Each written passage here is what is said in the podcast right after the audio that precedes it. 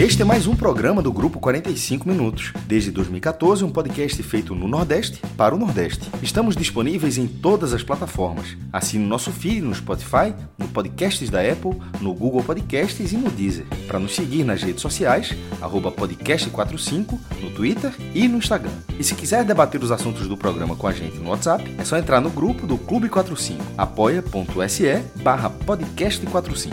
Muito obrigado pela escolha e pela confiança.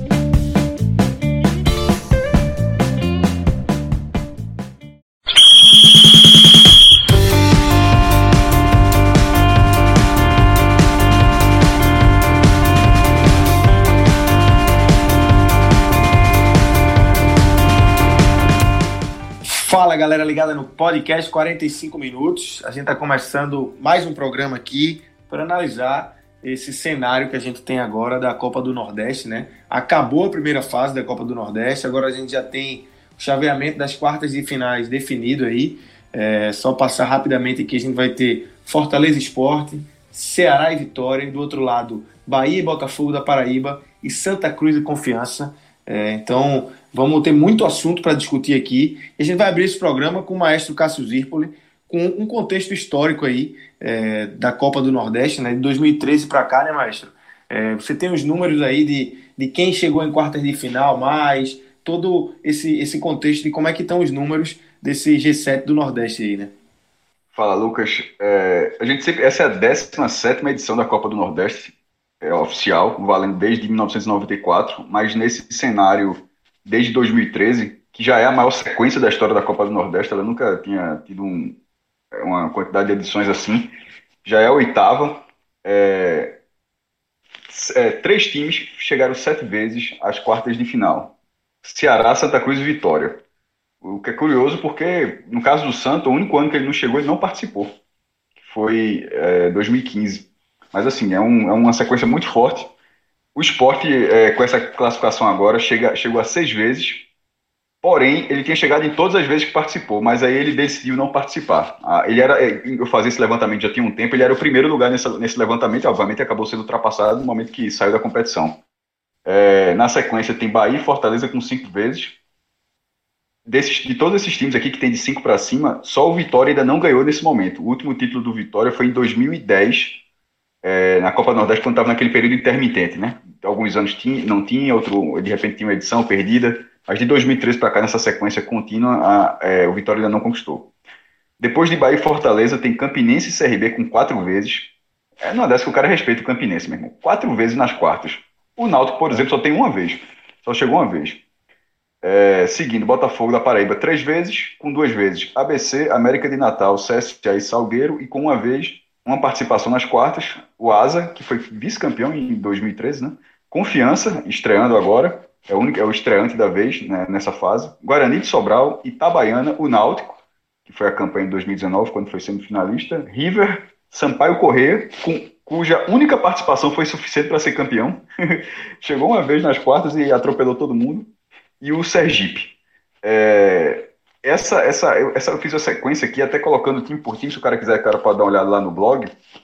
E coloquei também desempenho em mata-matas. Eu acho que até é, é, é, talvez seja mais prático passar isso agora, Lucas. O Fortaleza, que foi o líder do grupo A, o Fortaleza no mata-mata da Copa do Nordeste de 2013 para cá, ou seja, sempre nesse recorte.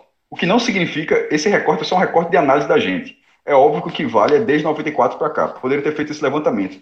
Eu acabei não fazendo porque a competição mudou muito de lá para cá. Teve edições que eram quadrangu é, quadrangular semifinal, teve edição que não tinha quartas de final.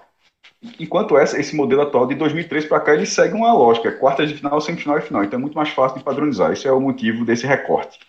E nesse cenário, o Fortaleza ele tem sete duelos com quatro classificações, que dá 57% de aproveitamento.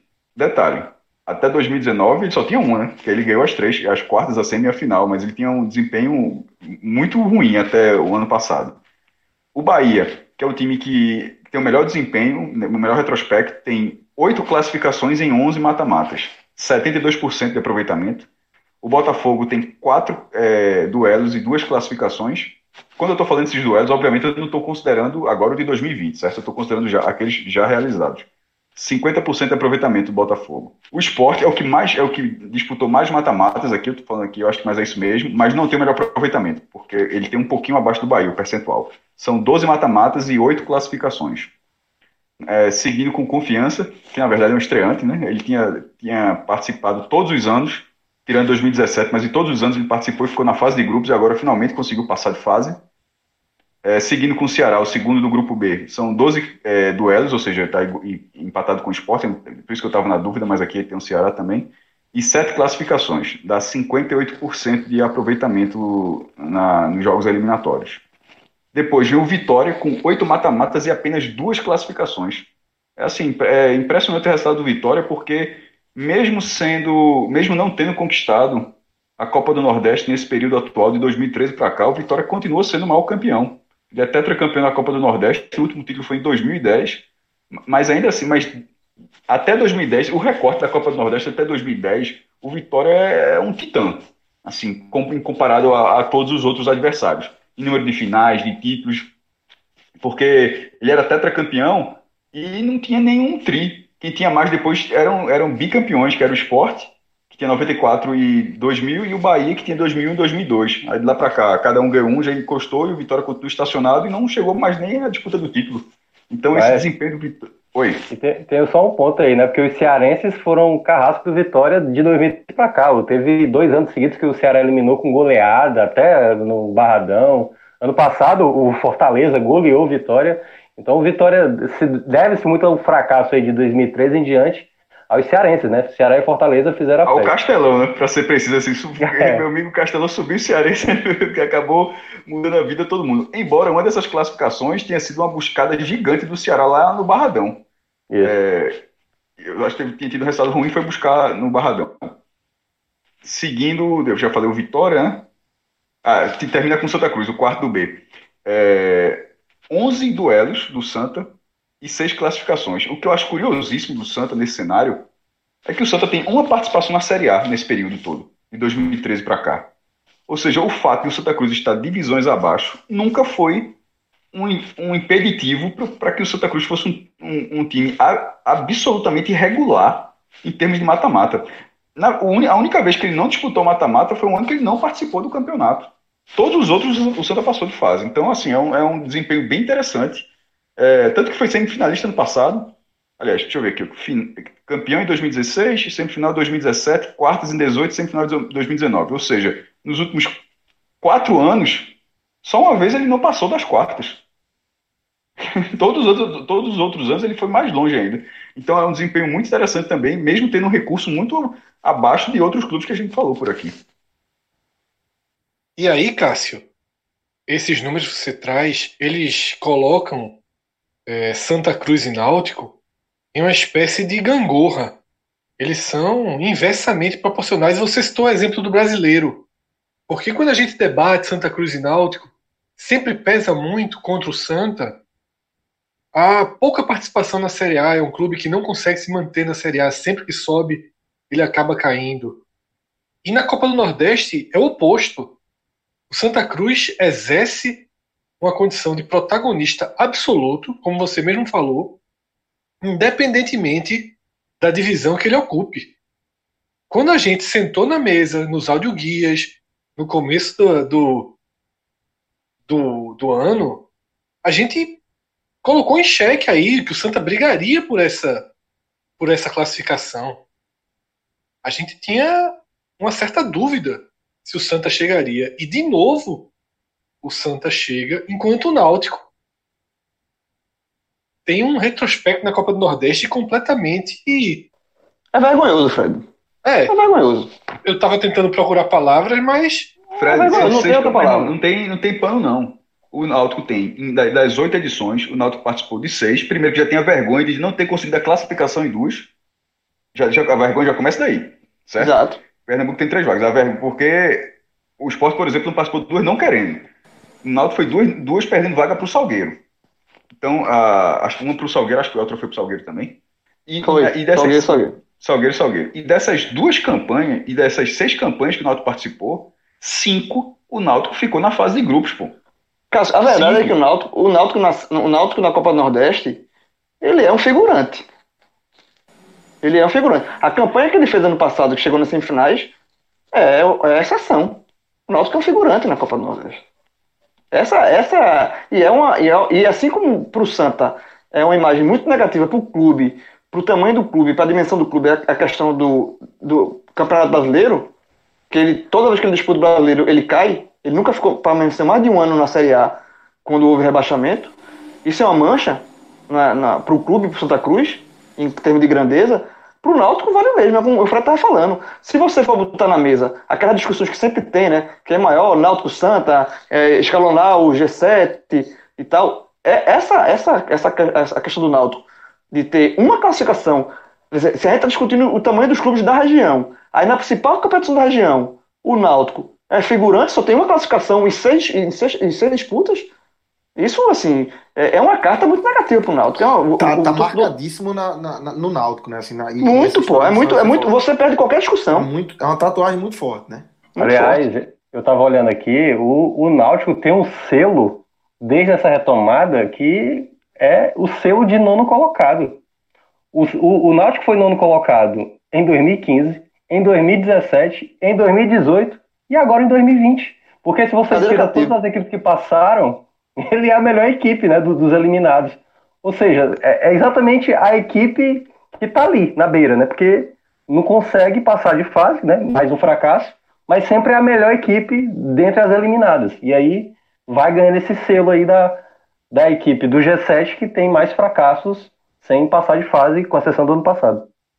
Então, galera, só para reforçar com vocês, é, a gente tem no ar já um programa que é o, o Super Telecast, né, que a gente está chamando assim, que é um programa analisando todos os jogos é, da quarta-feira, né, dessa última rodada da primeira fase. A gente é, passou por todos os jogos, como no, no formato do Telecast, obviamente é, em tamanho menor cada, cada análise, né? É, a gente não teria braços para abraçar essa essa análise com mini equipes analisando cada jogo. Então a gente compilou todo mundo aí num, num programa só, né, Fred, para fazer super telecast, para poder é, entregar esse conteúdo que já está mais do que marcado aqui no podcast, né? A turma quer ouvir o telecast, a análise do jogo, os destaques individuais, quem foi bem, quem foi mal, e a gente passou por tudo isso no super telecast, né?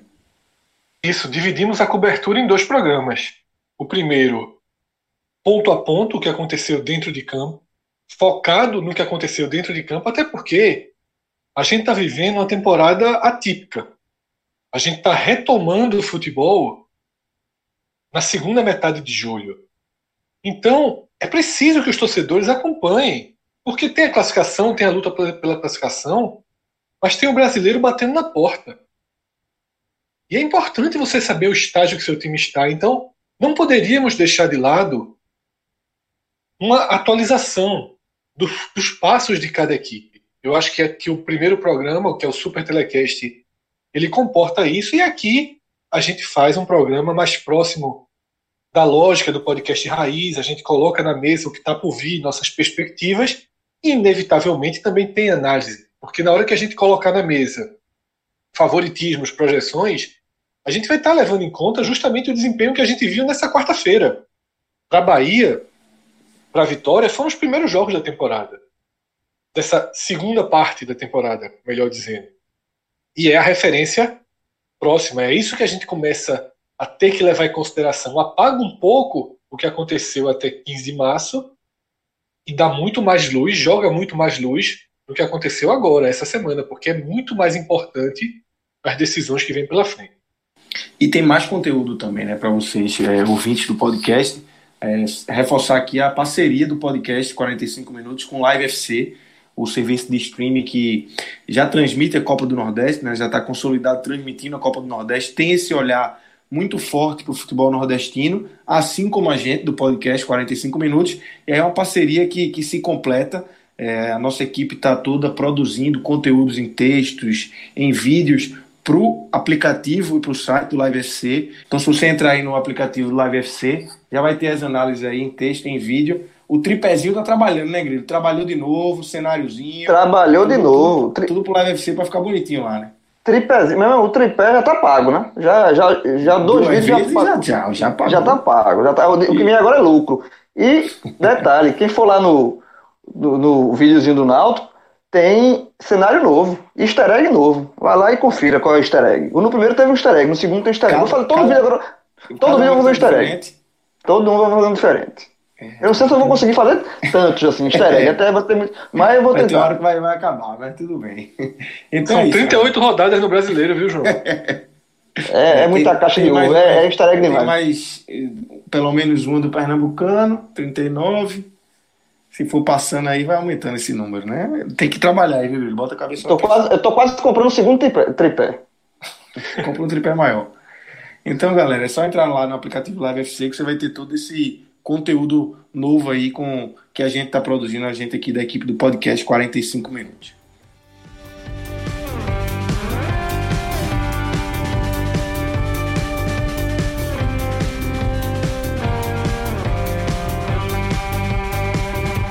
E aí, galera, vamos começar agora a analisar aí as quartas de finais, né? É, vamos começar pelo lado que no, no Super Telecast a gente já chamou de módulo verde, né, Fred? É o lado que tá mais pesado. Tem Fortaleza Esporte, Ceará e Vitória, três times de Série A, um time de O Série Sport, B. o Sport dessa vez tá no módulo verde. É, exatamente. Então a gente vai começar por esse lado, depois a gente vai analisar o outro lado que tem Bahia, Botafogo, Santa Cruz e Confiança. É, Fortaleza Esporte. Começar logo com esse jogo pesado. É, Fortaleza liderou aí o grupo A, liderou a competição, e o Esporte que passou em quarto, é, meio que se arrastando, é, dependendo de outros resultados, os resultados aconteceram, o Esporte conseguiu empatar ali, confiança passou. Como é que tá os prognósticos de vocês aí para esse Fortaleza Esporte? É, as apostas vão estar vão, vão tá pesadas aí, né? O primeiro ponto, assim, que acho que vale a gente fazer um registro, é a forma com que foi decidida a primeira posição desse grupo A. Eu lembro muito que quando a gente. Quando aconteceu o sorteio e a gente começou a debater, a fazer projeções, a gente destacou como seria importante ser o vencedor do grupo A. Seria importantíssimo, porque no regulamento original garantiria você fazer a quarta de final em casa e a semifinal em casa. Ou seja, Bahia e Fortaleza sempre foram os favoritos. A primeira e segunda posição. Quem ficasse na frente faria em jogo único a final no seu estádio. As regras foram mudando. A semifinal no seu estádio, corrigindo. As regras foram mudando. Primeiro, acabou o cruzamento dentro do mesmo grupo na semifinal. Fizeram uma, um arremedo aí absurdo no regulamento e forçaram, criaram esse cruzamento de chaves na semifinal. Isso já tirou um pouco do peso da disputa pela primeira colocação. Quando vem a paralisação e a sede única, também perde o peso de vez, né? Zera basicamente a diferença entre ser primeiro e segundo. Mas imagina se nada tivesse mudado essa posição ser definida por um cartão tomado por um membro da comissão técnica.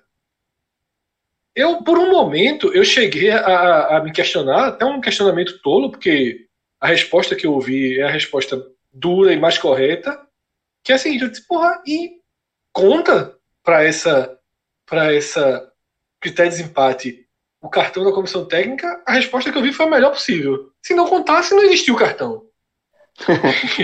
É, Eu tive- e, foi, e foi, Eu tive e foi aceitar, é curioso. muito surreal. Várias, várias, ah, assim que terminou a tabela, vários sites atualizando davam o Bahia em primeiro. É, irmão, eu, eu trabalhando que nem um condenado aqui, meu irmão. A galera começou a me marcar. E esse 8x2, vem ou não vem? Eu me liguei na hora que era, inclusive, que era que é o retrospecto de Bahia Esporte, né? Que é sete que- classificações do Bahia e só duas do Esporte. Porque a galera achando que era Bahia Esporte. Muita Até gente. dá- até a turma se dá conta de que não era. É, demorou. O, o, aplica, o, o SofaScore, ele, aqui, tipo, muita gente acaba se baseando no se perde valendo. O SofaScore, até comecei uma hora dessa aqui atrás, que eu tava até. Cheguei que fiquei até com essa curiosidade, e tava dando Bahia primeiro ainda.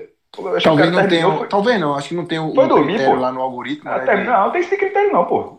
É, cara, Não, pô, mas eu acho que própria. na tabela do cara lá não tem o critério do cartão. Tem o critério do Ah, cartão, mas eu acho que ele não contabilizou Não o cartão da comissão é. técnica. Tá. É. Aí o cara foi dormir, E aí irmão. e aí Amanhã, amanhã ajeita. E eu lembro, eu lembro que quando, se eu não me engano, acho que foi na quinta e na sexta rodada da Copa do Nordeste, Fortaleza e Bahia já estavam empatados, né? Eles estavam empatados na quinta, e aí o Fortaleza estava na frente por causa desse cartão a menos, vermelho. Na sexta se manteve esse, esse empate geral, só o cartão pesando a favor do Fortaleza. Aí na sétima, quando o Fortaleza vence o Náutico por 3 a 0 e o Bahia vence, que eu não tô lembrado, acho que foi por 2 a 0 o Fortaleza assumiu, né, exatamente, e aí essa combinação na última rodada incrivelmente, três rodadas das oito teve Fortaleza e Bahia empatado em tudo, só não nos cartões ali pesando. O que eu acho, e aí já é uma crítica, eu até coloquei no Twitter, sinceramente, me parece muita loucura isso. O- a cor do cartão definia a indisciplina de uma equipe.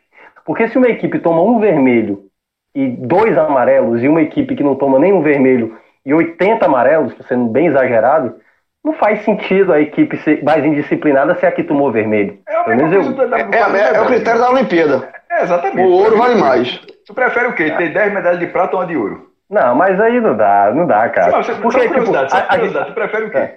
Não, a medalha, mas aí é o benefício, é que a gente tá falando de indisciplina, cara. Pra gente. a- É, Não, é- pô, mas, é- tem um- mas, é, mas é uma questão de quantidade. Um, um vermelho direto, ele pesa mais. Ele vale mais do que mil amarelos, não, não faz sentido, eu não acho. Pra você avaliar uma indisciplina, porque eu acho que o, o critério do desempate aí é pra ver a equipe que teve mais fair play. E o fato de um cartão vermelho, que pode ter sido pelo cara ter tirado a camisa, cara, entendeu? Então, assim, eu não vou querer prolongar no, no debate, mas eu acho meio sem sentido, e cada vez mais, se você olha Copa do Mundo, Champions League, os, as princip- os principais campeonatos não usam uma metodologia dessa de um, um cartão vermelho pesar mais do que 8.300 cartões amarelos. Eu acho que deveria ter um índice de indisciplina, que aí o cartão vermelho tem um peso, o amarelo tem outro. Se quiser colocar número de faltas, também coloca, mas você coloca um índice, não um cartão vermelho sozinho equivale sobre infinitos Mas, cartões amarelos. de certa forma, outro, outro, outro comparativo. É a mesma coisa de que uma vitória vale mais do que três pontos. Pô, alguém colocou. Tem alguns campeonatos, inclusive, isso não é critério. Tipo, pô, se você empata três vezes, você soma rigorosamente a mesma quantidade de pontos que o cara que ganhou o jogo. Por que o cara que ganhou o jogo ficou na frente? Porque o objetivo é vencer. Então, por que, que a, penalidade, a penalidade maior é do cartão vermelho? Porque a infração foi maior. Eu vejo dessa forma. É, e, e alguns- e- e esse critério, é só para deixar que nesse critério do Brasil, é um critério assim dessa competição do futebol brasileiro. Isso não, não é como você, É, você até lembrou. Algumas Mas, competições, poderia, algumas competições poderiam ser sorteio agora, nesse momento. Na Argentina, Eles- eu posso estar enganado. é, Eles empataram em o, todos número- os o- o critérios. saldo vem antes do número de vitórias. Não, é só o Brasil que adota a vitória primeiro. É Ah, só dizer, o Brasil. É, Isso. Brasil e talvez um outro local. Porque boa parte usa confronto direto ou saldo de gols, não, não pesa número de vitórias. Mas é, esse seu exemplo aí, eu vou rebater, tipo, uma vitória que vale mais do que 20 empates? Não, é isso que eu tô querendo dizer. Um cartão vermelho não equivale mais do que 20 cartões amarelos. Então acho que deveria ter um índice para você, digamos, o, o cartão vermelho tem um peso 3, o cartão amarelo tem peso 1. O Eu gostei dessa ideia amarelo- do índice. Eu, eu, Eu, eu, eu, eu vou, É, acho que a Índice acaba sendo mais justa. eu eu acho. vou resumir. Eu, achar, eu acharia justo sorteio. Eu acho que cartão amarelo e cartão vermelho não devia ser critério. Não, porra, não, Fred, sorteio não, porra. Cartão vermelho e amarelo não está Faz- Faz relacionado. parte do jogo, sorteio não. Então, mas não está. Sorteio faz parte do jogo. Cartão vermelho e amarelo não está relacionado a critério técnico dentro de campo. Só um detalhe sobre cartões. Minhoca chegou a falar o número de cartões, a gente chegou a dizer de amarelos. Eu não eu- como falou por alto. 20 a 12. O, o, o Fortaleza teve 20 Sim, amarelos e o Bahia demais. teve 12. É, bastava igualar que o Fortaleza seria o mais indisciplinado. Então perceba, bastaria alguém da comissão técnica ter se exaltado. Aliás, o Rogério Ceni tem um, um auxiliar que é bastante conhecido por ser expulso. É, se tivesse esse auxiliar expulso, bastaria um jogo, o Fortaleza seria considerado uma equipe mais indisciplinada. Perceba, um, um cartão de, de alguém da comissão técnica. Então eu acho, assim, de Eu longe... gostei, eu, eu gostei da, da, da, da proposta da, do índice. É, eu balancear. que ter Tipo, cartão vermelho peso 3 e cartão amarelo peso 1. É, e aí você soma e faz um valor. Quem tiver o valor mais alto, quer dizer, É. mais baixo, né? Agora, meu amigo, Se tivesse só. isso, nesse caso, Fortaleza e Bahia, ia a turma Mas endoidar assim, pra, ter- eu- eu- pra discutir esse índice aí. é- é- esse índice, veja só. Quantas vezes isso já foi critério? Eu acho que tem que ser prato, meu irmão. Quem tem mais cartão vermelho é tu, pronto, é tu. Ô, ô, man, porque assim, é- esse, quando chega nesse critério, é uma assombração, pô. A gente, Não, ia ser, veja, nessa rodada ia ser loucura. É, mas é, é algo muito, muito raro. Tipo, ter o índice, é, é, é o índice, é, ia ser um cálculo que a turma ia calcular 90% da vida sem que ele fizesse sentido. Aí apareceu uma vez perdida, só, chama o índice. E dessa vez que mas, Cássio, mas esse é o verdadeiro, esse é o VDM, viu? Esse é o VDM a Vera. Mas, foi de minhoca, é verdade. Dessa vez que é, tá levantando o VDM é minhoca. Mas, mas é certamente, verdade. essa informação, basicamente eu, você e uns poucos teriam essa informação. Porque antes mesmo de ter esse jogo do Bahia, né? É, eu estava conversando com o pessoal da redação aqui do jornal, do, do Povo, e aí o pessoal falando assim: e se der 4x1 Bahia? Isso, isso ontem, na terça-feira, no caso, depois do jogo do Fortaleza. Eu falei: se der 4x1, o Fortaleza será primeiro, porque o Fortaleza tem um cartão vermelho e não tomou nenhum no jogo. Então já é garantido. Então todo mundo do jornal não ficou no desespero como boa parte das pessoas, e a Fox, e o Live FC, todo, todo mundo. mundo é, perdido. E isso já aconteceu em 2016. Em 2016. Que chamou Feira de Santana de região metropolitana de Salvador, meu irmão. Não, a Cássio, a é, turma chamou. A turma é. chamou William Faria de Ronaldo. Ah, cara. É... não, mas ó, só, só um parente, só um parente, viu, viu, Fred? Em 2016, na última rodada, e naquela época 2016, era aquele passava os primeiros colocados e os três melhores segundos, né? Naquela situação. Eram cinco grupos. Sim. E aí tinha um critério lá que era cartões amarelos. Só que os cartões amarelos pesavam para desempate, é, os, os, cartões vermelhos e amarelos só pesavam para dentro do grupo. Quando era para definir os três melhores dentre os, os cinco segundos colocados, os cartões não entravam. E eu lembro que na época o esporte interativo também não sabia, meu amigo, o que era de gente na minha timeline perguntando, mas vai pesar ou não vai pesar? Porque é o tipo da coisa que ninguém realmente liga. Mas na hora que acontece, né, principalmente igualdade de saldo e gols, aí a galera fica louca, porque aí é, esses aplicativos eles, eles não fazem medição de cartão para definir classificação. Eu acho que é ordem alfabética. Por isso que o Bahia estava lá em primeiro e o Fortaleza estava em segundo e deu a confusão que deu. É, então, geralmente. É muito, é, esse debate da gente hoje ficou um pouco exótico, porque de fato a diferença, é, o ganho foi nenhum, nesse atual regulamento. Mas mudou o chaveamento, Fred. Mudou. Não, mudou o chaveamento. Mas, aí, mas a mudança de chaveamento beneficiou o segundo, de certa forma. É, então não teve um ganho direto. Se fosse o regulamento original, se isso tivesse definido onde seria uma eventual semifinal Fortaleza e Bahia, aí seria pauta para se debater profundamente. Mas agora é, Acho que a gente já passou, né? Pelo, deixa para o ano que vem. Pelo que cabe, deixa para o ano que vem. Fica, fica o alerta aí para o ano que vem. Então vamos, vamos para o jogo. Vamos para esse Fortaleza Esporte.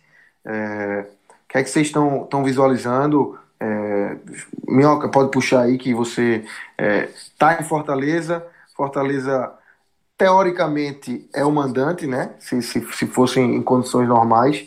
Mas como é que tu está visualizando esse confronto com o esporte é, do Fortaleza? Olha, eu acho que do, dos quatro duelos, assim, né, que a gente vai ter na, nessas quartas de final, esse é o duelo que, digamos, é o, assim, juntamente com Ceará e Vitória, um certo peso por conta da tradição, né, das duas equipes. Por exemplo, não vai acontecer de Ceará e Vitória sendo Barradão. Então, se eu fosse apostar um estádio que o Barra, um jogo que o Barradão fosse receber seria esse Fortaleza Esporte. Eu acho que é quase carta marcada que esse jogo vai acontecer lá. E aí, né, se a gente for pegar aí uh, de desempenho, né, Fortaleza é favorito, claramente favorito, o esporte está ainda tentando se encontrar como time, daqui a pouco vocês podem falar com mais detalhes, mas pelo lado do Fortaleza, Fortaleza poupou boa parte dos jogadores, poupou Felipe, não jogou Gabriel Dias, que se tivesse tomado amarelo não enfrentaria o esporte no final de semana. Então, Fortaleza vai com favoritismo e com o seu modelo de jogo bem estabelecido. Só que, e aí eu vou já começar a trazer aqui os dados, já sendo fire mais do, do esporte do que propriamente do, do Fortaleza. Porque eles se enfrentaram, né, nas quartas de final, exatamente, e aí deu esporte nos pênaltis lá em 2015, Deola fazendo as suas, Fortaleza foi eliminado naquela, naquela competição. Se a gente for olhar em termos de histórico, e aí estou pegando mais o histórico, que eu estou tirando um pouco do atual para aliviar um pouco pelo lado do esporte. Porque no histórico, por exemplo, o esporte disputou cinco vezes quartas de final de 2013, né, desde a retomada para cá, não disputou 2018 nem 2019, mas de 2013 até 2017, ele só cai em 2013 nas quartas de final. As outras quatro vezes ele avançou. Já o Fortaleza, ele até passa em 2013, só que ele cai em 2015, ele cai em 2016, 2014 ele não disputou, 2017 ele nem foi para as quartas, 2018 ele não disputou, e no ano passado ele acabou sendo campeão. Então, em termos de peso, né, o time mais copeiro aí da Copa do Nordeste, o esporte tem esse peso. Mas assim, será que o, o peso dessa camisa vai ser suficiente para o futebol jogado no momento? Porque o Fortaleza é amplamente favorito pelo modelo de jogo. Talvez, e aí, é, o Fortaleza possa mostrar uma certa, uh, digamos, dificuldade durante o jogo, se por acaso ele não puder contar com alguns dos atletas importantes, né? Por exemplo, o Oswaldo. Assim, tudo indica que o Fortaleza vai com o time é, principal, só o Tinga, que na verdade ele vem revezando com o Gabriel Dias, uh, é um jogador que pode, vai ser, no caso, de, é, ausência para esse jogo. Mas no geral, assim, pela bola, amplamente favorito o Fortaleza, mas tem esse, histórico aí do, do esporte em Copa do Nordeste, né? Uma equipe que disputa cinco vezes quartas de final desde a retomada e passa quatro, se passar contra o Fortaleza, a galera vai meter uma carta tipo assim, meu amigo, aqui sabe trabalhar com Copa do Nordeste. Então o Fortaleza tem a seu favor o melhor futebol do Nordeste, né, considerado um dos melhores, ao lado do Bahia, mas o esporte tem aí a tradição de sempre ir bem nessa fase. É, é o primeiro duelo importante entre os dois clubes depois da inversão de condição de, de clube, de estrutura, não estrutura física, mas de condição de investimento, de formação de, de time, de maturação do time. Não há uma igualdade em estágio de trabalho. Não há uma igualdade em valor de investimento do elenco. Não há uma igualdade em qualidade técnica do elenco. Os fatores que a gente costuma colocar na mesa para determinar o favoritismo são todos pró Fortaleza. E talvez seja a primeira vez na história que a gente diga isso de forma tão clara e tão aberta. Eu nem vou usar o recorte na história, mas vou trazer para a história recente, para as últimas três, quatro décadas. É um cenário que é preciso deixar um pouco de lado os tamanhos, os pesos da camisa.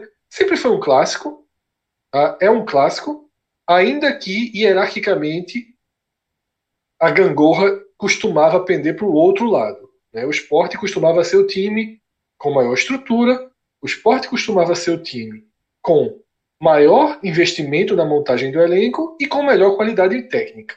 Em alguns momentos, os estágios de trabalho variavam. Esse confronto 2015, por exemplo, é um caso.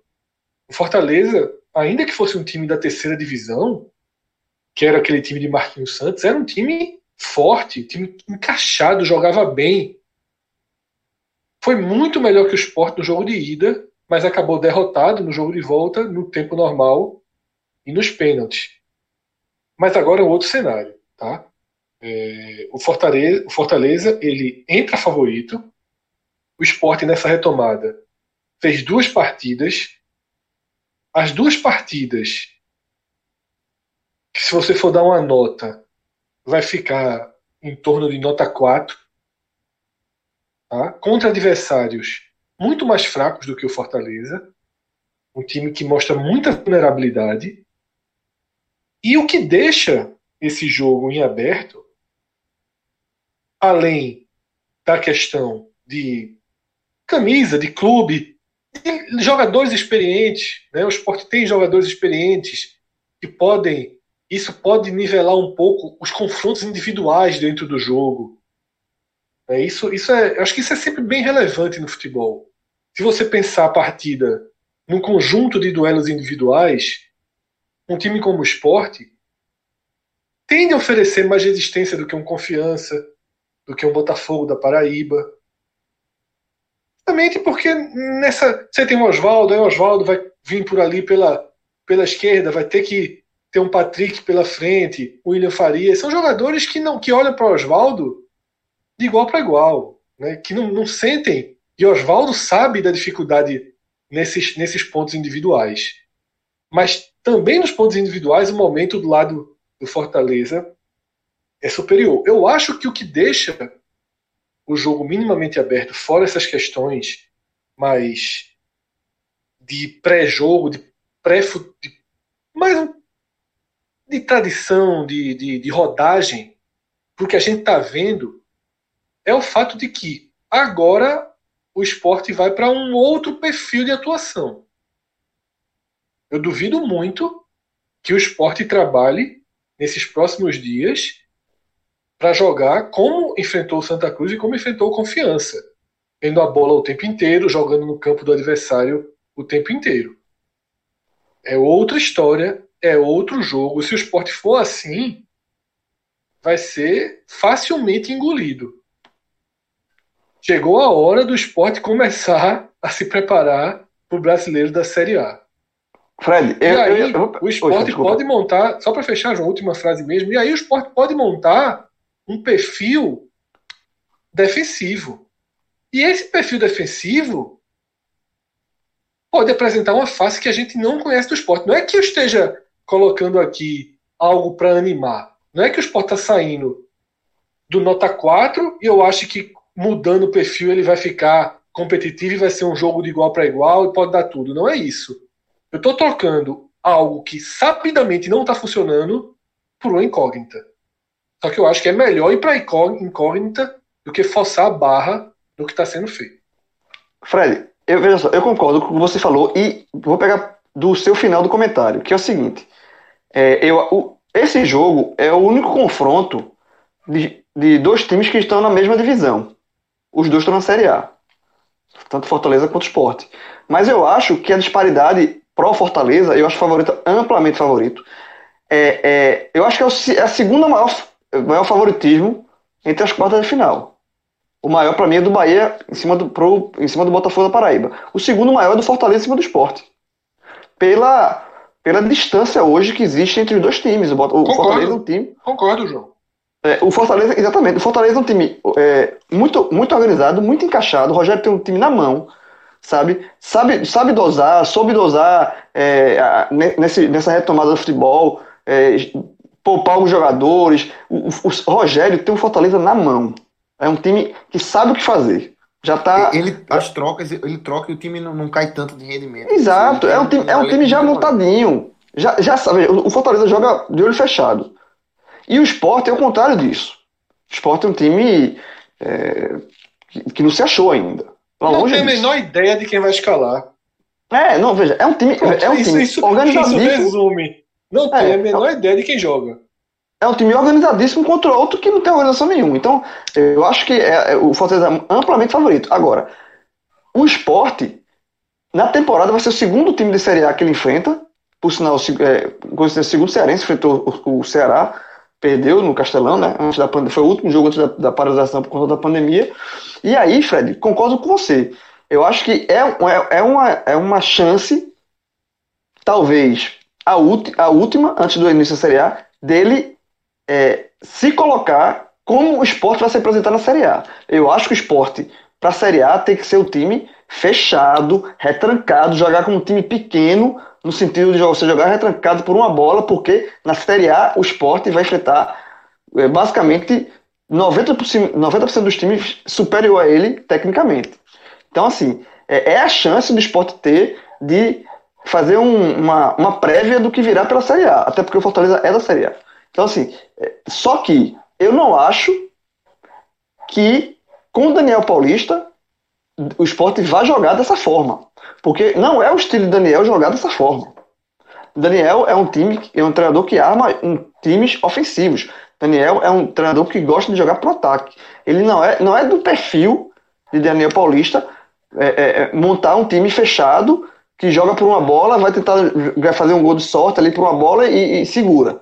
Não é o estilo do Daniel. Então, Daniel, em poucos dias, né, pouquíssimos dias, ele, eu não sei se Daniel vai conseguir virar essa chave na cabeça dele e, ó, vamos, o Fortaleza, a gente vai mudar da água pro vinho aqui a forma de jogar e vamos jogar de forma diferente.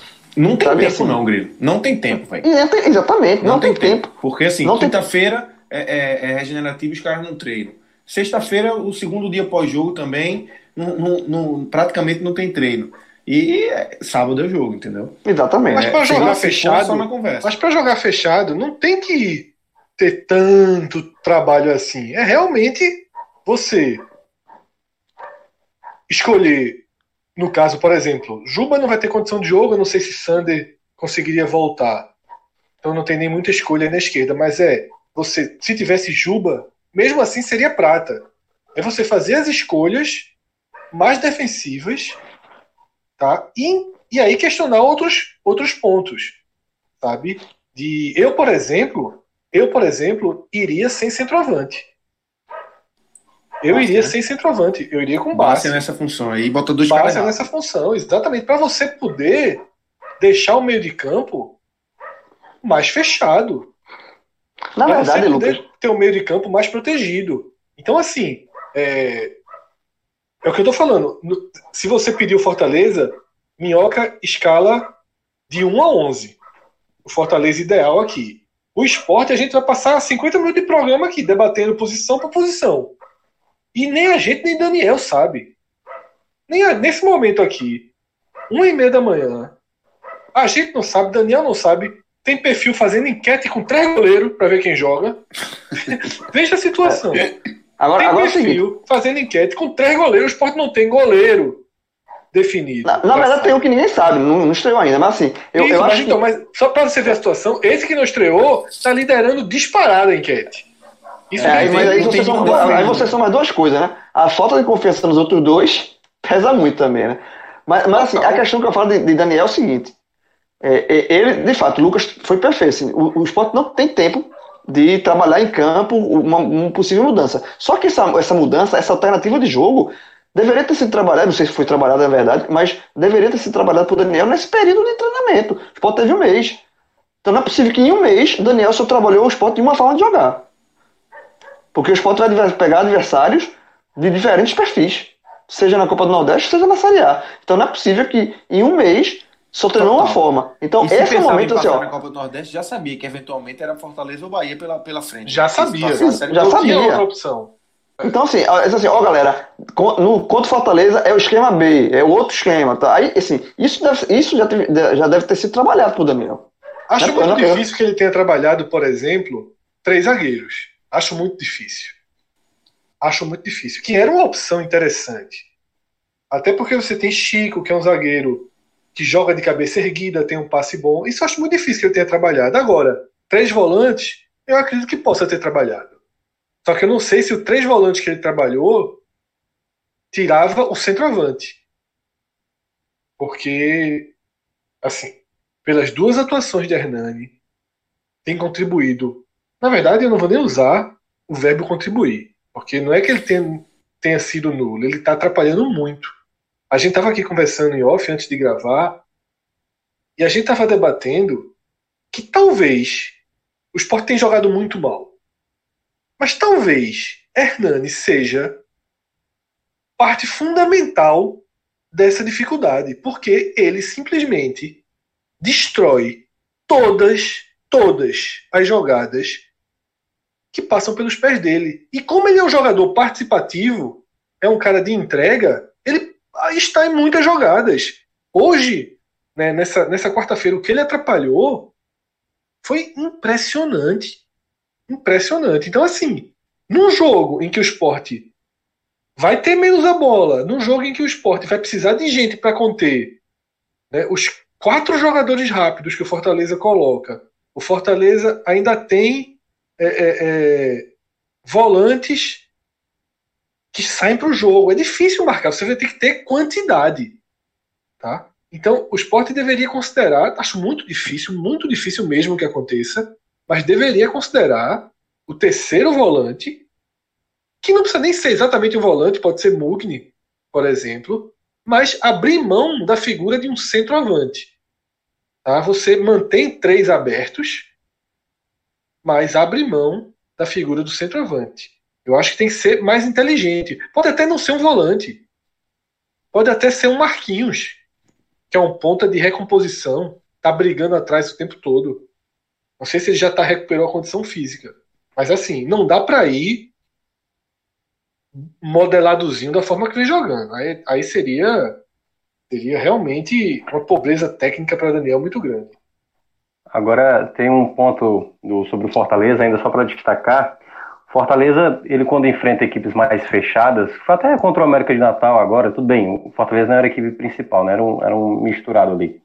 E o Fortaleza, ele, ele, ele, em alguns momentos, por exemplo, ele toma o gol do América de Natal, ele não se apavorou. E isso, num contexto de quartas de final, é um ponto a, a se ver, porque o Fortaleza, mesmo sabendo que tecnicamente, né, em termos de entrosamento, está melhor do que o esporte, um jogo único como esse, não sei como é que vai estar a motivação dos jogadores do esporte, isso pode fazer, uh, talvez, do jogo uma situação mais específica, porque se, se a gente fosse considerar é, Fortaleza e esporte em dois jogos, acho que o favoritismo estava até mais destacado. Por ser jogo único, o Fortaleza, em alguns jogos que enfrentou equipes mais fechadas, se por acaso o esporte for assim, ele, ele, ele teve essa dificuldade. Ano passado, vocês lembram, né? O Fortaleza conseguiu uma vitória sobre o Santa Cruz ali no, no detalhe, né? O Romarinho fazendo um gol ali praticamente no, quase no, no, momento final da partida. Então, é, é e dentro de casa, se, Castelão cheio. É, quando se desenha um pouco Fortaleza, e eu acho que é, é, mérito do Fortaleza ter conseguido chegar nesse patamar de favoritismo, de um dos melhores clubes hoje do Nordeste, assim, muita gente considera a melhor equipe, mas o Fortaleza não é que seja uma equipe que pega qualquer adversário hoje do Nordeste, tirando Bahia né, e o Ceará, que são equipes que estão mais estruturadas, uh, e vai conseguir golear. Ano passado ele goleou o Vitória, mas foi aquela coisa, foi no Castelão, o Fortaleza fez o primeiro, fez o segundo, e aí o Vitória morreu. Que eu acho que é a única coisa que pode é, comprovar todo esse contexto de favoritismo. É se por acaso o Fortaleza vai lá, faz um, faz dois, o esporte desaba e o jogo está decidido. E aí, quem sabe, sai o terceiro e tal. Mas no contexto do jogo, eu acho que a motivação do esporte, do elenco do esporte que foi entrar em campo, é que vai definir se o Fortaleza terá mais facilidade do futebol que ele apresenta ou menos facilidade. Porque equipes que conseguiram estudar muito bem o Fortaleza conseguiram né, um empate, conseguiram até uma vitória. O Ferroviário, por exemplo, o Campeonato Cearense, venceu o, o Fortaleza. Tudo bem, também um pouco misto, mas o, o esporte, se conseguir levar o jogo para os pênaltis, é um lucro, né? No caso, e se conseguir a vitória, então, consegue um feito grande, porque bater hoje o Fortaleza é uma, é uma difícil missão, principalmente uma equipe que está totalmente desestruturada como o esporte. E o Fortaleza está 100% né, nessa retomada, né? É, exatamente. Ele vinha de, vinha de três vitórias e agora a quarta, isso não acontecia desde 2014, na época era o Chamusco, o treinador, sete vitórias seguidas, e tem um pouco isso, né? Aí a outra, agora você tem a obrigação de vencer e tal, e depois tem a obrigação de vencer. Isso também pode, eu não sei como é que isso vai afetando, depende muito, é porque o jogo não é só o que, o, tudo que aconteceu antes, é claro que ele vai, ele vai com um certo peso para a partida, mas o, o, desenrolar, o desempenho, se o, um cara não joga focado, o, o time com, sei lá, com menos condições ou mais desorganizado começa a se empolgar, começa a se jogar na bola para impedir determinadas jogadas, panorama do jogo pode mudar. Então, é aquela coisa, há um favoritismo, mas são, eu ainda acho que são duas camisas muito pesadas, e a do esporte é muito pesada no Nordeste.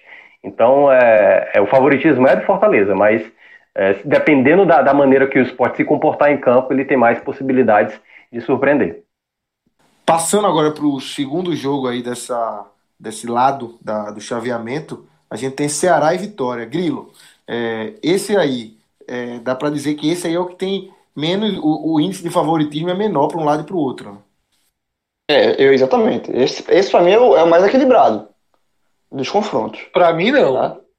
Pra tem, mim, confi não. tem confiança em Santa Cruz. É muito equilibrado. Que é bem equilibrado. Eu, eu ainda é, coloco mas, mas é, são, são, dois, são dois tipos de equilíbrio, né? Assim, um, vamos dizer assim, um é um equilíbrio no nível mais alto, que é esse Ceará e Vitória, no nível de futebol mais alto, e confiança Cruz no nível de futebol mais baixo. Mas eu ainda acho que esse é, Ceará e, e, Vitória tá, tá bem equilibrado.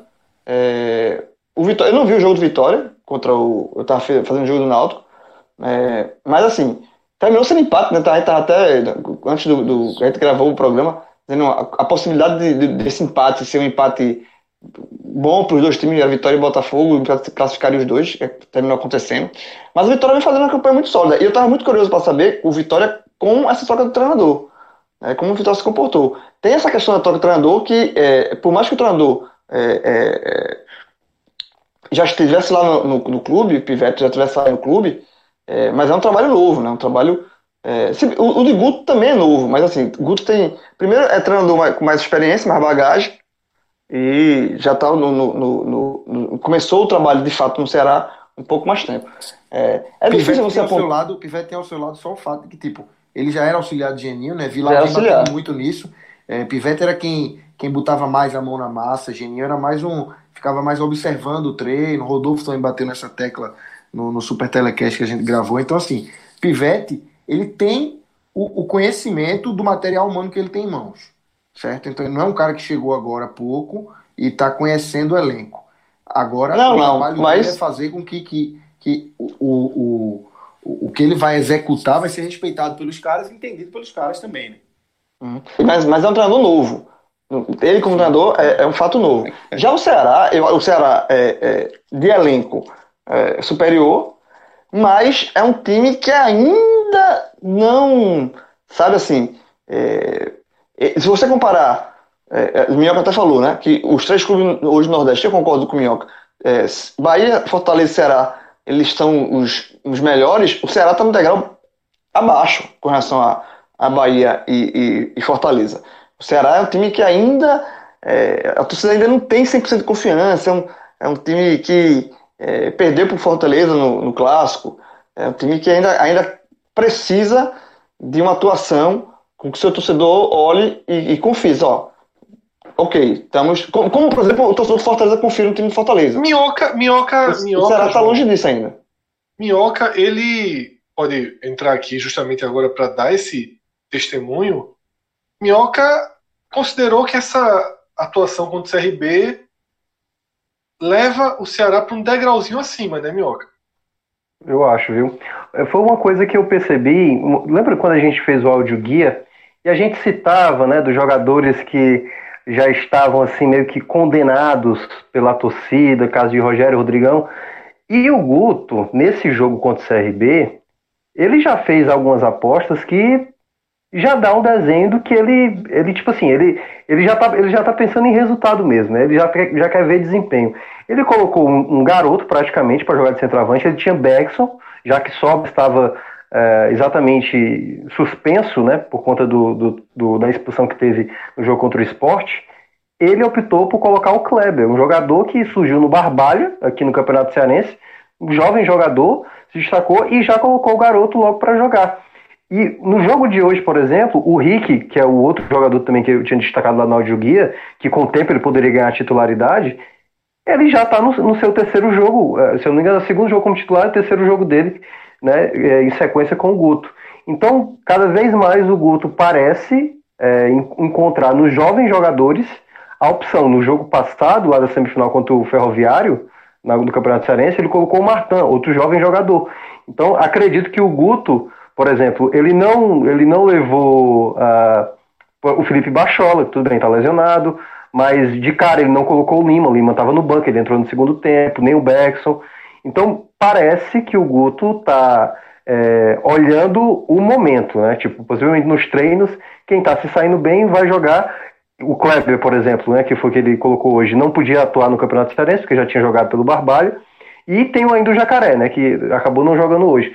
Mas eu acho que o Guto está começando a encontrar um time, claro que precisa mais jogos, e esse jogo com Vitória é um, é um teste muito interessante, né? Curiosamente, né, Ceará e Vitória estão se enfrentando na Copa do Brasil, né, que vai acontecer em agosto.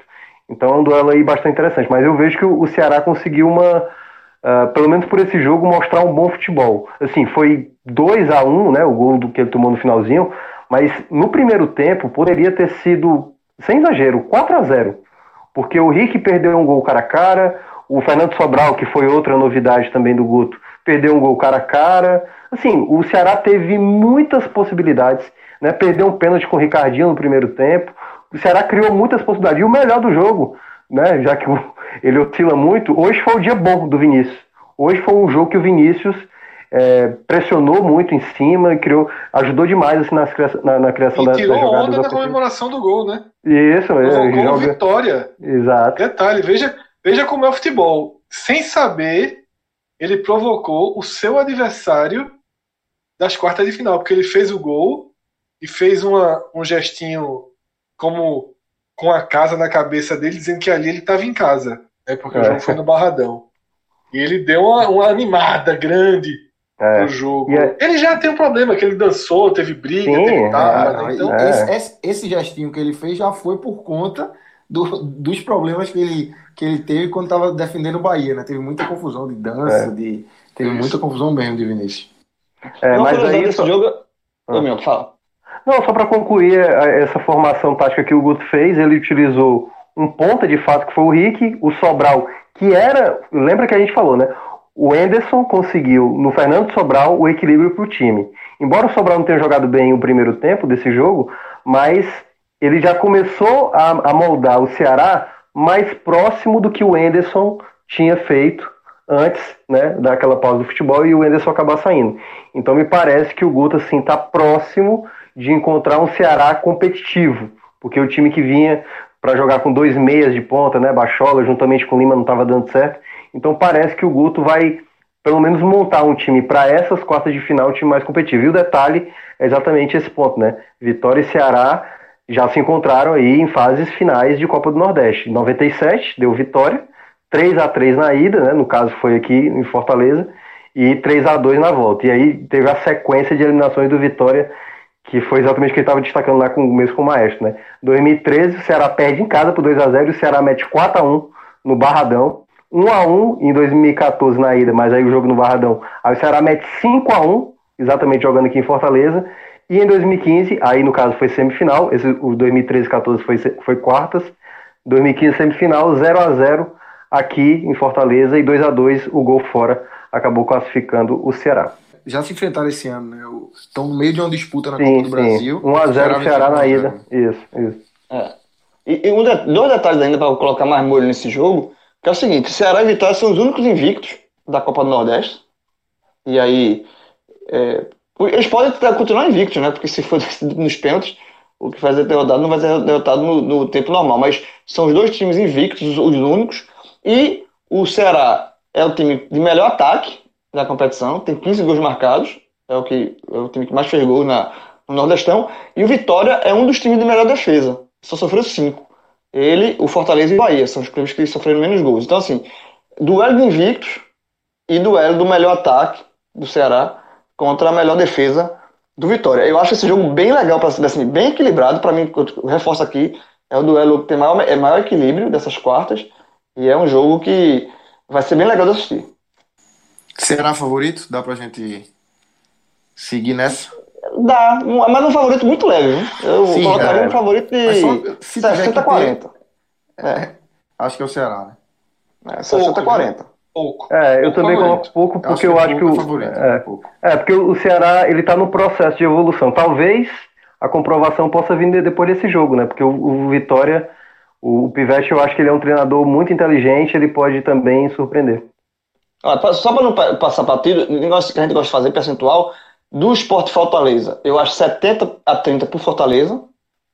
O favoritismo do Fortaleza é 70 contra 30 do esporte. E nesse eu acho 60 a 40. Eu acho muito equilibrado. 60 a 40 pro Ceará.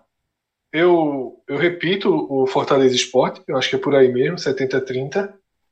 E, mas aqui eu acho. Eu acho muito pouco, muito pouco mesmo. Eu acho que é, é 55, 45 e olhe, olhe. A gente ainda não sabe onde vai ser o jogo, né? Se for em Salvador, é uma vantagem para o Vitória, é muito confortável. Se for em Feira de Santana, foi onde o Vitória jogou com o Botafogo. Então também é Não vai ser Riachão Jacuípe. Não vai ser não, em Riachão Jacuípe. É. é, Riachão acho que é o que é cortado, né? E nem é. Barradão, né? E nem no Barradão. Barradão. Nem no Barradão.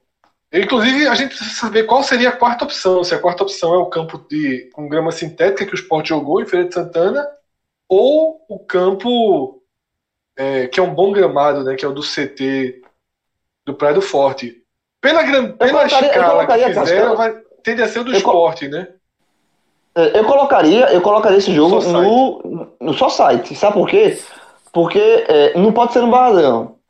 Tem Pituaçu, ok. É, mas também o Bahia também joga. Então, é, não sei como é. Porque se o Bahia, o Vitória não pode jogar, se for em feira, não pode ser de novo no jogo da Princesa. Porque aí o, o Vitória não pode fazer o segundo jogo no mesmo estádio. Já que o Ceará vai ter que mudar. Para manter essa questão de. E o Bahia não deveria jogar ser... em Pituaçu também. Então, é, visão, é, o Bahia não deveria jogar em Pituaçu, né? É, exatamente. Por, por campo ser. Pra mim já não deveria. Neutro, Porque, porque a história é tentar fazer os campos, o campo ser neutro. Tanto é que, diferentemente do que a gente está vendo em outros estádios, né, quando o time joga em casa, mas não tem torcida, bota bandeirão, bota bandeira das torcidas. Obviamente, na Copa do Nordeste não pode. Bahia e Vitória não podem para ter o aspecto neutro. Então, assim, para manter isso, eu acho que o time não pode repetir o jogo no, no estádio que jogou. Porque aí é um, é um, ganho, é um ganho esportivo pro Vitória. Repetir o jogo em, em, em feira, no mesmo estádio, sabe? Fortaleza e Esporte em Salvador, Santa e Confiança em Salvador, os outros dois, o jogo do Bahia e o jogo do Vitória, em feira. É, com o Vitória trocando, o Vitória jogando difícil, na Arena Cajueiro. Difícil. Acho muito difícil.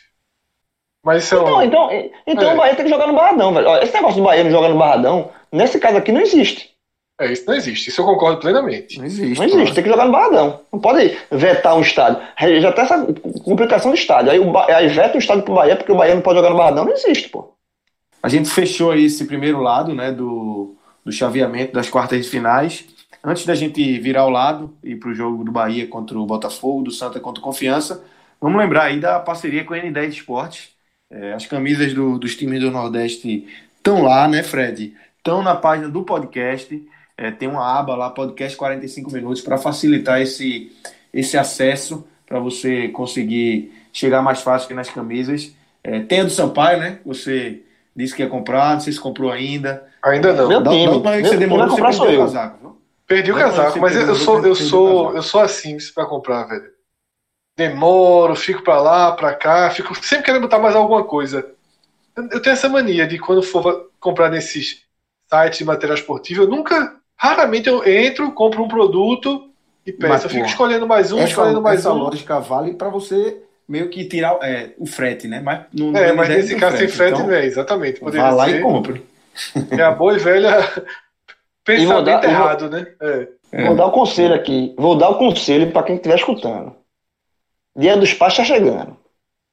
Dia dos pais está chegando. Então, amigo, se você quiser comprar para o seu pai, ou, ou você quiser dar aquele velho presente para você mesmo, você quer. Tem, o cara quer praia, o cara, ó, dá pra ele. Trabalha com esse, tu trabalha com isso, né, Trabalho, oxe. Trabalho faz. aí eu já, já, já entendi dá... que tem presente para si mesmo. Tem. Dá, não, dois, né? o presente é o seguinte: você escolhe, você escolhe o presente e manda a Dois é roubo, dois é roubo, João. Dois é ah, pô, tem dois, dois filhos, o cara, um filho, ele vai ganhar quatro. Ele vai ganhar quatro. Ele vai comprar dois e Priscila vai comprar dois do, pros meninos. Não, só, o, o, quando eu falo para você dar só para você compra, você vai no N10 Esporte, escolhe a camisa, escolhe o tênis, escolhe o que você quiser comprar, se dá pra, o presente dos pais e manda a fatura. A, a história é essa. Se não é presente, pô. Manda a fatura para a esposa pagar. Ou, ou você compra pro seu pai. É, dia dos pais está chegando, então compre logo, velho. Tudo, bem que o frete é grátis, chega rápido, mas compre logo. Agilize, garanta o presente pro seu pai. Não custa nada. Então é isso, www.ndevsport.com.br é, como a gente já falou aí, frete grátis, 10% de desconto, entrega rápida, é só colocar o, o código do, do, podcast 45 minutos, o podcast 45, lá na hora de finalizar a compra, que você vai ter o benefício aí dos 10%, frete grátis já está no site, e ainda tem uma seção lá de outlet com vários produtos com, com descontos bem bacanas. E agora vamos dar sequência aqui ao programa, virar ao lado aqui do, do chaveamento das quartas de finais e falar desse Bahia e Botafogo da Paraíba. Esse, é, na conta aí de, do percentual para lá e para cá de Grilo, é o que tem é, maior favoritismo, né, o Bahia. Né? Não, esse total. Veja assim, o Bahia, eu acho que, eu acho que qualquer resultado que não seja uma classificação do Bahia é surpresa, inclusive para o Botafogo. Patrocínio do Botafogo. classificação tranquila do Bahia, ainda diria. É, é isso aí é, eu, eu, tô, eu dou 80-20 aí pro Bahia. Sabe assim, o Botafogo. Veja só, o Botafogo, ele vem fazendo. Ele fez uma boa campanha na Copa do Nordeste, ele vem, fez por merecer classificação. Ele foi líder do, do seu grupo durante um bom tempo. É, só tem uma derrota, que foi a do Santa Cruz, que foi a derrota pro Santa 3x0 no Arruda, que quase complica o Botafogo é, encarou o Vitória, que é esse, esse de Vitória que a gente acabou de falar, de, de, de elogiar e de colocar o Vitória num, num nível de igualdade com o Ceará ali, o Ceará com a vantagem mínima, uma, é, uma favoritismo muito leve, e o, o Botafogo foi lá e empatou. Só que o Bahia é um patamar acima. O Bahia é um patamar acima. Eu acho que é, não, não dá para o Botafogo, sabe? Eu acho que o Botafogo ele, ele, ele chegou no teto. Ele é atual vice-campeão da Copa do Nordeste, É, mas dessa vez ele chegou no teto. Eu acho que não, não, não tem pra onde não. O Bahia é muito superior. Eu, eu, eu acho que vai, o Bahia não vai encontrar, encontrar facilidade que encontrou nesta quarta-feira contra o Náutico. O Náutico foi um time que é um time de Série B, é, mas que não ofereceu resistência em nenhum momento para o Bahia. Nenhum momento. O que, o que é muito preocupante para o próprio Náutico, visando a Série B. Não, eu acho que o, Bahia, o Botafogo pode oferecer mais resistência ao, ao, ao Bahia. Mas o Bahia é, tem, muitos jogadores muito, muito experientes. Rodriguinho, Elber fez uma partida excelente contra o Náutico, assim, excelente. E, inclusive, com direito a fazer um gol que eu acho que ele nunca, nunca, nunca fez na vida. Um chute fora da área, um dos gols mais bonitos da Copa do Nordeste.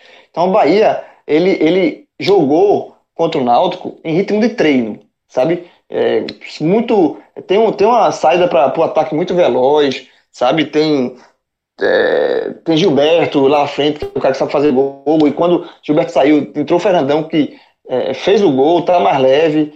É, o Bahia é muito superior. Acho que qualquer resultado que não seja uma classificação do Bahia é muita surpresa. Acho que é, vai ser surpresa até pro, pro próprio Botafogo. É 80-20 pro Bahia.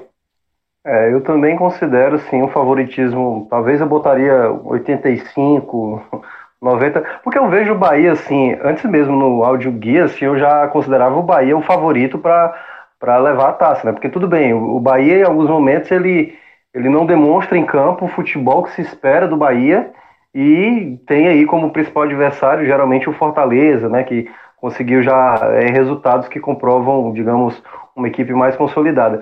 Mas o Bahia, assim, conseguiu cair no chaveamento que só ele é de Série A, né? As outras equipes uh, assim, para ele, sou de Série C, né? São três da Série C, né? Então, para ele ficou... Série B, mas com DNA de Série C. É, eu, exato, confiança da Série B. É, mas, assim, para mim, claramente, o Bahia é, é, favorito. O fato pode depender, se jogar em Pituaçu de novo, acho que pode até deixar mais tranquilo, assim. Por exemplo, o Bahia, eu acho que inicialmente nessa retomada do futebol, muito tempo parado, equipes que têm jogadores mais técnicos vão prevalecer porque talvez uma boa preparação física, um bom condicionamento físico, ritmo de jogo contra uma equipe que tem mais qualidade, a gente vê isso geralmente no começo da temporada, equipes com, com qualidade melhor, com qualidade técnica melhor, acabam ali dando suas bobeadas, como o próprio Bahia passou com o River do, do Piauí lá na Copa do Brasil. Mas eu acho que, assim, para uma retomada, eu acho muito, muito atípico uh, uma equipe como o Bahia, com a qualidade que tem, é, ficar de fora da final. Eu já estou colocando na final. Então, para mim, amplamente favorito. E aí, é, eles se enfrentaram, né? Se enfrentaram em 2018. Bahia e Botafogo. No caso, o Bahia até venceu na Paraíba e depois eliminado, né? Exatamente nas quartas de final de 2018. O Bahia que até, é, quando não fracassa na fase de grupos da Copa do Nordeste, ele geralmente chega na semifinal. Então, dado todo esse contexto histórico e ainda temos a qualidade técnica, para mim o Bahia é amplamente favorito no duelo contra o Botafogo, apesar do Botafogo nos últimos anos ter fazendo, tá fazendo boas campanhas. É, eu acho que é muito importante, e queira ou não, é, essa definição de jogo. Ao que, tudo, ao que tudo indica em Salvador, não sei, não sei como é que vai ser a linha, talvez até quando você tenha, esteja escutando já tenha uma resposta para isso. Mas, queira ou não, isso é um pequeno ponto de vantagem. Né? É um pequeno ponto de vantagem. Só que quando você coloca esse pequeno ponto de vantagem, onde já existe uma vantagem em todos os, os aspectos, é muito difícil a gente apontar outra coisa. Quando a gente está apontando aqui, a gente não está apontando o que vai acontecer. Aqui não é um programa de futurologia. A gente está colocando na mesa tu, todas as informações que a gente tem e fazendo uma balança. E ao fazer isso, é 90 a 10 pro Bahia. É 90 a 10 pro Bahia. Eu não. Acho que o João chegou a citar 80 a 20, é 90 a 10. Tem que ser muito fora da curva. Como seria, é como seria muito fora da curva o Náutico ter resistido. Sobretudo quando a gente viu o Náutico enfraquecido, né, com problemas na defesa. Existe lógica no futebol. A gente não trabalha, a gente não pode colocar o imponderável acima da lógica. A gente pode dizer, ó, já perdeu, cuidado. Mas é aquele conceito, conselho de voo, né? Ó, não vai lá, é perigoso, mas é só um cuidado. A gente não está aqui garantindo. Garantindo é de história. Existem sites de aposta que estudam isso, que colocam odds. É outra história. A gente está analisando informações, impressões, desempenho, e nisso não há o que discutir. Esse jogo é o mais desnivelado, né? Aquele cartãozinho que o assistente do Bahia tomou. Acabou... A turma agradeceu. A turma, agradeceu. A turma chegou no vestiário, chegou pro cara fez. Tu sabia, né, velho? Tu sabia, porra. Tu sabia, dá um abração do cara. É, o Bahia seria muito favorito contra o esporte. Teria os mesmos 70-30 que a gente deu ao Fortaleza, os mesmos. E o Fortaleza Mas... seria o mesmo contra o Botafogo. 80-10, 80-20, 90-10 seria isso. Isso. Mas a semifinal é outra história. A semifinal é outra história. E para o Bahia não vai ser tanta outra história assim. Tá? Eu até já antecipo, você, vou dar uma de João aqui. Considera, a gente vai entrar em Santa Cruz Confiança agora, considera Santa Cruz Confiança 50-50. Mas para o Bahia é muito melhor que venha o Confiança. Pelo estilo de jogo. Tá? Pelo estilo de jogo. O jogo do Santa é um jogo chato, é um jogo perigoso. Tá? Então, empataram no Arruda. Primeiro empataram jogo. no Arruda, no primeiro jogo. É perigoso. Isso. É... Mas aí vamos deixar para debater mais confiança e Santa. A partir eu só, de agora, eu só queria um ponto, mas... antes, antes de entrar, é saber se, se por acaso, né? Claro que a gente está colocando aí 90, 10 praticamente para o Bahia. Eu o Bahia caindo. Não, mas tudo bem, vamos, vamos fechar no 85 então. mas digamos que. diga, digamos que o Bahia caia. O Bahia, tipo assim, o Roger fica com uma, praticamente com uma, uma situação meio que sustentável, não? Acho que sim. Eu acho que sim. Porque assim. Acho que sim. Porque Já fica sempre um, aquele um, filme. Um, uma coisa é, negativa em cima de Roger, algumas críticas, né? Eu acho que. Já foi eliminado esse ano, já, já, passou uma vergonha esse ano, né? Foi eliminado pelo River. É né? quase, é, é quase que repetindo o mesmo filme, né? A, teo, a, a, teo, a, teoria não vai se sustentar, não. Roger, ele tem a proteção da teoria, que pode ir para a prática. Mas as coisas não vêm dando, não vem, os resultados de Roger são resultados aquém do esperado. Eu não consigo chamar de ruim, mas aquém do esperado.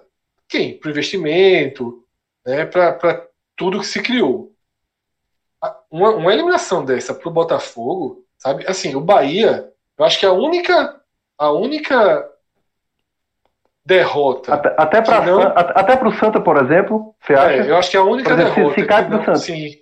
Eu acho que a única derrota que não abala fortemente a estrutura de Roger é uma final. E aí, eu seja contra quem for. Eu acho que não demite. Sim, mas exatamente. ele, ele, não ganhar a Copa do Nordeste que abala. Porque ele já, eu acho que ele já entra abalado. Se for contra o Fortaleza, é, é, é muito igual. Mas aí também, é assim, é o carimbo de que o Fortaleza tá melhor, né? Porque o Fortaleza é. passa o Bahia, termina a Série A na frente do Bahia. E se, e se realmente ganha a final pro Bahia dentro de Salvador, dois jogos Roger, dentro de Salvador. Hoje entra na Série A, mas vai entrar. É. Eu acho que pressionado, entra pressionado, sem dúvida. É porque assim, eu acredito que o Roger teve vários momentos de pontos chaves do Bahia a qual ele não conseguiu corresponder à expectativa, né? Nos duelos, por exemplo, do Bahia do ano passado contra Inter, contra Corinthians, equipes que ele estava lutando para tentar chegar na, na zona de Libertadores, ele acabou decepcionando. E aí já decepcionou na Copa do Brasil, né? E aí uma outra decepção, Copa do Nordeste em casa, do lado do chaveamento teoricamente mais fácil. Eu acho que se ele não chega na final, eu acho que o Roger fica muito ameaçado. Ô, Minhoca, mas assim, mas só, só um ponto sobre isso ainda. É, eu concordo que ele fica ameaçado, porque, porque, mas ele, a ameaça se dá justamente pelo que a gente está colocando aqui. O, favorito, o favoritismo do Bahia é tão amplo que qualquer treinador, qualquer um, na situação, nessa situação de amplo favoritismo, ser eliminado na Copa do Nordeste jogando em Salvador ou em Feira Santana, mas no estado da Bahia, é, ficaria pressionado do mesmo jeito.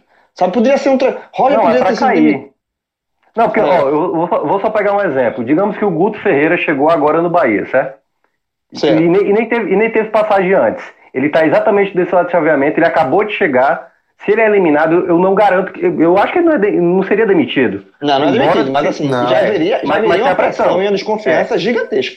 Mas a minha pergunta é: eu acho que se o Bahia não chegar na final, do lado desse chaveamento, eu, eu acho que o risco do, do, do Roger sair ele fica bem considerável. Eu acho que fica bem considerável. Eu acho que ele abala, eu acho balança, mas cai- não cai não. Antes brasileiro não cai não. Nem se perder do Botafogo? Não, acho que não. Eu acho que cai. Tem uma pressão gigantesca, mas. Eu acho tá que a pressão tá- gigantesca- Acho que Botafogo é, é inevitável. Santa, se, se por um acaso cair para um Santa, é, Ele Eu acho que caiu, Vamos lembrar, que, a- vamos lembrar aquela sequência, né, Lucas? Que foi Vitória e River, cara. Ali, se não, não consegue o resultado. eu Não tô, não- foi foi o Sul-Americana depois? Não tô lembrado qual foi. Foi. Ele conseguiu. Né? deu um gás. O deu um gás. Meu amigo, aquele jogo ali foi fundamental para a permanência, porque Sim, o momento ali O já era gritou entendeu? Roger. O, o estádio Isso, gritou foi. adeus Roger. ele já. já Depois, já tá- perdeu, depois já- perdeu do Vitória, né? tá Foi um clássico, perdeu do Vitória. Ele já está eternamente cambaleando. Já existe eternamente uma, uma, uma pressão nele aí, né? É, mas não vai cair não. O, o Botafogo, o Bahia, o Bahia vai passar. Não vai cair não. Não vai ser dessa Guarda vez. essa frase. Guarda essa frase. É. Veja só, veja só. Eu estou no lucro. Veja só, 2020 mudou. Acho- o mu- eh, 2020 é um ano diferente. Acertei 7 e 8 dos, dos classificados. 7 e 8. Passei com nota alta e voltei grande no Twitter. Porque Eu acertei. Ô, João, você o- foi mais corajoso. Os haterzinhos do, os do Náutico vieram, tal, tal, tal. Pronto. E aí? João, Acertei. você foi mais Aí eu- aí o Você- eu, tô- eu respeito mais você do que a mim mesmo, porque você foi corajoso e foi lá e botou no Twitter. Não, eu tô falando sério, o cara foi corajoso pra caralho. O cara foi lá no Twitter e jogou. É uma É coragem da grilo, porra. né, porra? Grilo é, É. grilo, porra. Eu não tive Eu essa eu, vou, coragem. eu vou jogar semifinal. Daqui a pouco eu, jogo- eu vou botar no Twitter semifinal também. Não, Eu não tá tive amanhã. essa De coragem. madrugada, de madrugada É. pouca gente vê. Eu não, Amanhã. tive a mesma, eu não tive a mesma coragem de João. Mas coloquei no grupo do podcast. E eu fui 8 em 8, viu? Eu É porque coloquei ABC, eu, eu, eu confio no ABC. Eu. Agora errei totalmente os jogos. Mas. E João acertou mais os jogos, né? Eu, eu, eu, eu, eu- vacilei na, eu vacilei no ABC. ABC Eu me quebrou as pernas. Totalmente os jogos, mas acertei os oito times. Eu tinha colocado no grupo é, e acertei os oito. Mas o meu maior mérito e o que eu vou crescer é agora. Deixa o Lucas abrir aí, porque aqui eu vou crescer. Eu tô nesse programa só pra isso. É, o ABC, lá. o ABC, o Cássio ABC, correu, Cássio correu. Ele, ele correu desse, desse momento aqui. o ABC, o Porque- ABC me quebrou as pernas. É, por- é por isso que lá em Natal eu sou Alecrim. Meu time lá em Natal é Alecrim. Ai, meu Deus do céu. Vamos embora. Introduz Santa aí que eu vou crescer agora. Vou crescer Santa agora. Cruz e Confiança. Santa conseguiu a classificação na última rodada. Confiança liderou boa parte do, do, do seu grupo. Chegou a ficar ali em segundo durante o jogo contra o Sport, mas fez um gol ali no finalzinho. Reassumiu a liderança e pega o Santa. E aí? Esse Fred é de 50 50-50. Eu coloco o Santa como favorito. Acho que o Santa tem mais, mais, mais time para vencer o Confiança. Minhoca e, Grilo. Antes que, que Fred comece a crescer aí. Calma, então, deixa, então segura, segura o homem aí. É, Primeiro. Chega, eu fiquei discordo- triste com essa condução de Lucas agora, mas Eu beleza. discordo, eu discordo, eu discordo, eu dis- recordo. Calma. Debreia, eu, eu, eu, eu discordo 50-50 de Fred. Eu acho que o Santa Cruz ele é favorito sim contra o Confiança. Eu acho que é 65 a. Assim, assim, o- a favoritismo do Santa Cruz não é, é, é como outros, não é como o Fortaleza, mas eu acho que é, que é favorito sim, porque é um time. Pelo trabalho que está sendo feito do Santa esse ano, sabe? Eu acho que o trabalho do Santa Cruz, eu acho que o trabalho de Tamachule à frente do Santa Cruz é digno de aplauso até o momento. É um cara que, dentro da- das dificuldades do Santa, do orçamento financeiro do Santa, da falta do dinheiro do Santa, ele trouxe peças pontuais para fazer o Santa Cruz ser um time competitivo dentro do estilo dele, que é esse estilo mais trancado, mais fechado, um time que reconhece. Eu acho que o mérito de um treinador de futebol, na verdade, é o mérito da vida, para qualquer situação, é você reconhecer seus limites.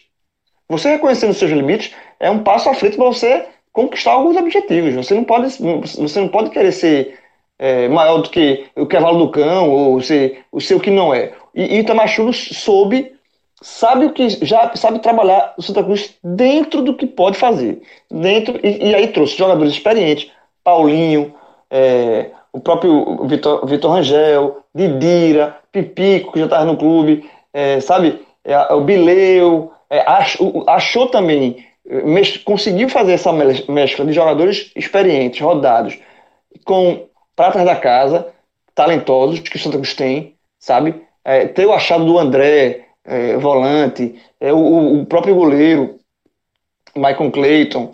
É, eu acho que o Santa Cruz ele, ele conseguiu, está é, seguindo a cartilha de certinha de, do que deve fazer. Pega, mesclar a experiência com juventude, esses jogadores da base podem gerar frutos lá na frente, só que vender e ganhar e fazer renda, dinheiro em cima disso. Então, montou um esquema competitivo. O Santa Cruz, até agora no ano, Santa Cruz, vamos lá, campeão, é, campeão pernambucano não, mas é, ainda não. Mas líder, é, com muito líder absoluto, absoluto, tranquilidade. Pegou o 14 esporte. pontos em cima do esporte. 14. Não, então, pegou o esporte, jogou na, na, no, no, rebaixa, no, na, no quadrangular do rebaixamento, ganhou o clássico é, na Copa do, do, do, Brasil, bateu no teto, pegou um time de Série A, bateu no teto, mas foi eliminado nos pênaltis. Na Copa do, na Copa do Nordeste, não teve nenhum dano. O Santa Cruz pontuou onde tinha que pontuar. Perdeu pontos, não podia perder. Ele levantou a bola aí, viu, Fred? Assim, levantou assim, então, a bola. Levantei. Mas assim, ponto, perdeu pontos pro Fortaleza, que é ok. Ah, eu tô só ouvindo, eu posso Série agora... B, perdeu. Então, assim, o Santa Ainda Cruz. Ainda bem que é nossos ouvintes são fiéis, que podcast é gravado e que as pessoas têm boa memória. Mas continua.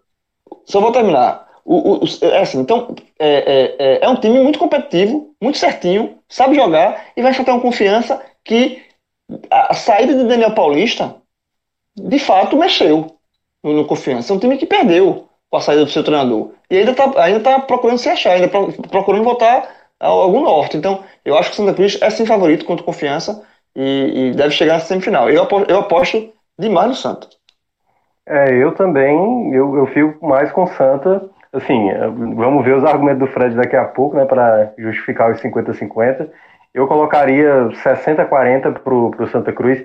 Eu gosto muito do, do Itamar. Assim, desde quando ele pegou o Cuiabá, o próprio Operário, é, eu, já, eu já achava muito interessante o trabalho dele. Um cara que, que consegue fazer times assim sem, sem muita badalação, ser muito competitivo. Acho que o Santa Cruz, e aí é, já falando mais para frente, acho que tem um treinador assim muito bom para sair da Série C, né? Eu acho que o, o treinador talvez seja o ideal, que ele, ele entende exatamente o que o, o que o Santa Cruz precisa para conseguir determinados resultados. O próprio uh, Santa Cruz, se você for olhar, uh, sei lá, do ano passado, né, da, da Série C, que sei lá, cara, foi, foi muito, muitas decepções, assim, né? Nem passar da, da fase de grupos. Então, acho que, assim, o Itamar, ele, ele é o, talvez o treinador ideal para essa situação que o Santa Cruz pode alcançar na temporada. Quem sabe ser campeão pernambucano mais uma vez, bater aí de novo, quem sabe. O título, vamos lá, né? Vamos, vamos com calma, porque possivelmente se passar pelo confiança, que eu considero favorito, mas é, pode surpreender, como o Fred falou, é um time chato para o Bahia pode acabar surpreendendo. E, e, se chegar no final, dependendo do que possa acontecer, o que pode vir do outro lado, Santa, Santa Cruz pode também é, acabar levantando a taça. Claro que isso aqui é, é, os vários cis que o Santa Cruz tem, mas eu vejo o Santa Cruz comparado a um confiança que depois da saída do Daniel Paulista não, é, não conseguiu manter talvez o mesmo padrão. Claro que ainda é muito cedo para a gente dizer, todo mundo voltou agora, mas eu ainda acho que o Santa Cruz tem jogadores que, que conseguem resolver mais uma partida do que o Confiança, por exemplo, em termos de, de peças para um jogo que é único. Acho que o, o, Santa Cruz terá jogadores com mais possibilidade e, de resolver. E se, o Santa, e se o Santa chegar na semifinal e cair para o Bahia, de novo, ele bateu no teto e voltou. Assim, não, é, não, não, não, vai ter nenhum resultado ruim. Não vai ter resultado. Porra, Santa Cruz. Não, o Santa Cruz chegou, vai chegar. Na verdade, a confiança, o, o, o chaveamento com confiança fez uma laje, né? O teto já poderia ser agora. Mas é, o gol. Fez uma lajezinha, uma lajezinha. É, o, erro de Maílson, o erro de Maílson, né? No gol do confiança ali, a falha. O gol foi um gol dado, o confiança estava muito, muito entregue naquele momento do jogo e, e o esporte acaba cedendo o gol. Santa Cruz foi o mais beneficiado por esse gol. E o próprio Confiança, cá entre nós. Porque o Santa Cruz saiu de uma rota de colisão com o Ceará. As chances seriam muito menores. Teria chance, porque o Santa é mais arrumado que o Ceará.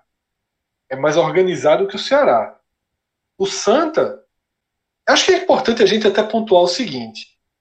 Mais cedo a gente estava debatendo sobre Fortaleza Esporte e foi jogado aqui na mesa que não existe tempo hábil para Daniel, mesmo se ele tivesse a característica, mesmo se ele tivesse a capacidade de um acerto né, em pouco tempo, mas mesmo com pouco tempo, um regenerativo na quinta, um treino na sexta e jogo no sábado, não tem como transformar o esporte em um time mais defensivo, num time para marcar atrás da linha da bola contra equipes muito mais fortes. O Santa Cruz está pronto. Santa Cruz está pronto para enfrentar Bahia. Santa Cruz está pronto para enfrentar Fortaleza. Está pronto para enfrentar Ceará. Não é para vencer, não é para empatar, mas é para ir no teto. Tá? E João estava falando de teto, de certa forma, eu diria que o Santa Cruz fez uma lajezinha. E a lajezinha se chama confiança. E essa lajezinha veio na falha de Maílson, né, no gol do confiança que sai muito por acaso, na bola que não, não levava muito risco, porque aquele gol ele foi muito comemorado pelo Santa e pelo próprio Confiança. O Santa sai da rota de colisão do Ceará, Confiança sai de uma rota de colisão chata contra o Vitória. Não tem a menor dúvida que o Confiança está feliz em enfrentar o Santa e o Santa está feliz em enfrentar o Confiança. O que eu enxergo para esse jogo e por que eu coloco 50-50? Porque a versão do Santa para jogos contra adversários do seu porte para baixo é a versão do Santa menos pronta. Tá? É, não, não pude ver o jogo contra o River, os relatos que eu tenho é que o gol saiu cedo, então o Santa conseguiu fazer um jogo relativamente tranquilo, dentro de uma margem de segurança. O River teve um, um pouco mais de, de posse de bola no começo ali, mas não, te, não chegou a assustar mais com o Cleiton, é, não chegou a abalar o Santa. É, mas aparentava tá, tá melhor no jogo, sabe? E aí o Santa conseguiu o gol com o Paulinho e aí, depois do gol, passou a tomar conta do, do jogo da forma que o Santa sabe fazer ali, administrando o jogo, administrando o jogo. Até acredito eu que tenha sido uma ordem de Tamar. É, vamos também se poupar, porque a gente precisa só da vitória para classificar. O jogo já é sábado, já veio de um clássico. Então, assim, o Santa jogou com um regulamentozinho debaixo do braço, com o que tinha as peças. E vem sendo assim, né, Lucas? Exatamente. Vem sendo assim. O trabalho de Tamar é uma tônica de Tamar. Bom. O Santa tá muito no eixo, velho. O Santa tá muito no eixo para 2020. Corre algum risco? Corre. De perder jogador, de perder o próprio treinador, porque tá tão no eixo. Paulinho, mais, Santa... Paulinho mais uma atuação muito boa. O Santa, se pudesse começar o campeonato da Série C, segunda-feira começava. Sabe? É, é tudo muito, muito muito correto que vem sendo feito. Agora, João, eu vi que você tweetou também que a, sobre a situação do Santa Cruz para a Copa do Nordeste 2021, né? Porque esse gol do Confiança, que abre uma porta para o Santa Cruz se classificar para a semifinal, ele. Caso isso aconteça, o Santa Cruz teria que colocar o time reserva contra o Náutico. Ou contra o Central. Ou contra o Central. E o cara é muito alerta, viu? Pelo amor de Deus. E Jovem, se ele colocar. É, é um fato. e se ele colocar o time reserva e for eliminado, ele está automaticamente no pré-nordestão. Ele perde a chance de ir, de já ter garantida a vaga na fase de grupos da Copa do Nordeste 2021. Tá? Explicando que hoje a distribuição das vagas de Pernambuco para a Copa do Nordeste é a seguinte: vai o campeão estadual, o melhor colocado no ranking, que é o esporte, e o segundo melhor colocado no ranking, que é o Santa Cruz. Existe uma chance do Ceará ultrapassar Pernambuco e tomar uma dessas vagas, mas isso não vale para esse ano, né, Mioca?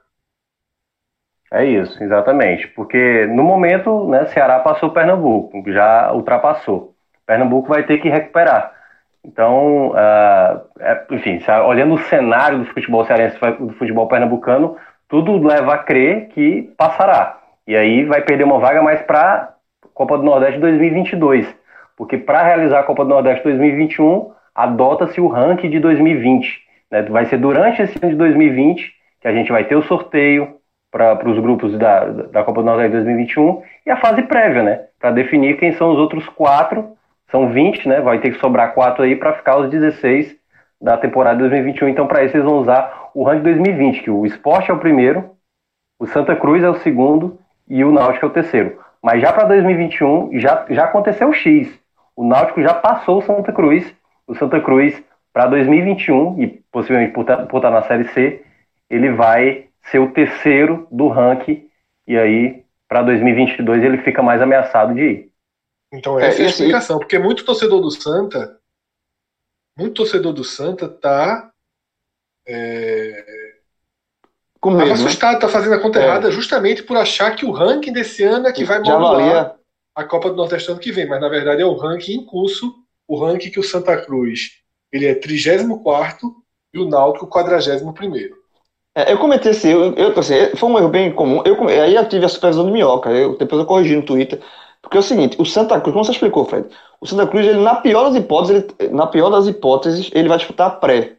A fase pré, como o Náutico disputou para disputar para entrar na Copa do Nordeste 2020, ele eliminou o Campinense na fase pré, porque ele foi vice-campeão pernambucano. Então, o Sport entrou pelo título, o Santa entrou na fase de grupos pelo ranking, que o Santa Cruz estava na frente do Náutico, e o Náutico teve que disputar a fase pré. Então, assim, quem está ameaçado de fato, o Santa Cruz, se o Santa Cruz for campeão pernambucano, entra direto na fase de grupo. Se o Santa Cruz não for campeão pernambucano, é, ele ele está pelo menos garantido na fase pré. Quem está arriscado é o Náutico, porque o Náutico é, só disputa a Copa do Nordeste de 2021 se ele for campeão pernambucano ou se o Santa Cruz for campeão pernambucano. Porque se, por exemplo, é, o, Salgueiro. O, o, Salgueiro ou o Retrô for campeão pernambucano, esse, esse, esse clube menor ele entra na fase de grupos e o Santa entra na fase de pré por ser melhor ranqueado que o Náutico. Então, o Náutico está nesse dilema. Se ele, se ele vai ser bom para o Náutico pegar o Santa B, caso o Santa Cruz avance para a semifinal. São, Náutico, aí o Náutico prefere é favorito no Pernambucano. Mas ele vai ter que ser campeão, ele vai ter que ganhar a final, vai ter que se garantir. Se, e se ele for eliminado pelo Santa, se for o Santa A, Santa B, aí ele passa a torcer pro Santa na final. É isso. Tem que torcer pro Santa na Copa do Nordeste e se der ruim no Pernambucano, torcer pro Santa na final, né? Torcer pro Santa Exatamente. na Copa do Nordeste logo, para poder pegar um Santa desmobilizado na semi, né? É, aí vai, Agora, vai o Santa reserva. Jogaram minha crescida aqui pra reta final do programa, né? Sim, cresça, tava até esquecido, já ia encerrar. Tá vendo? Isso é um desrespeito. Pessoal, o maior desrespeito é Cássio ter corrido desse programa. Cássio Começou e largou. Veja só, quem escutou o debate não foi debate em tom baixo, não. Foi debate em tom alto. Eu fui execrado quando o Santa perdeu por 3 a 0 no Fortaleza. Que eu disse que estava tudo tranquilo. Que o Santa não tinha nenhum dano para o seu projeto de classificação da Copa do Nordeste. E eu fui mais contundente. O Santa, naquele momento, tinha empate com o Bahia em casa, derrota para o CRB em Maceió, derrota para o Fortaleza em Fortaleza. E um ponto o Santa Cruz. Eu disse o seguinte: não é um ponto que eu tô achando bom, não. Se fosse zero, se fosse zero, eu ainda acho que o Santa se classifica só ganhando os jogos ganháveis, só fazendo ponto onde se imagina. O Santa fez exatamente isso. Só ganhou os pontos em que ele tinha um cenário positivo para ganhar esses pontos, em que ele era favorito ou algo próximo disso. E o Santa classificou com dois pontos de vantagem, ou seja, o ponto que eu ainda dei, que eu disse que não precisava ter um, que com zero eu reafirmava a minha análise, não precisou. O Santa Cruz classificou ganhando do ABC um gol na Bacia das Almas no Arruda, comemoradíssimo. O treinador caiu, confusão, correria. Lembra? Lembro Porque demais. aquele lembro gol era demais. estratégico. Sem aquele gol, sem aquele gol, Gol de Totti. isso, sem aquele gol, aí tudo teria ruído. O Santa fez um ponto contra o Bahia, três contra o ABC, três contra o Botafogo, três contra, Contra o o River. Paulistano e agora três contra o três River. contra o River. Perdeu para o Sport na ilha, dano nenhum. Perdeu para o Fortaleza no Castelão, dano nenhum.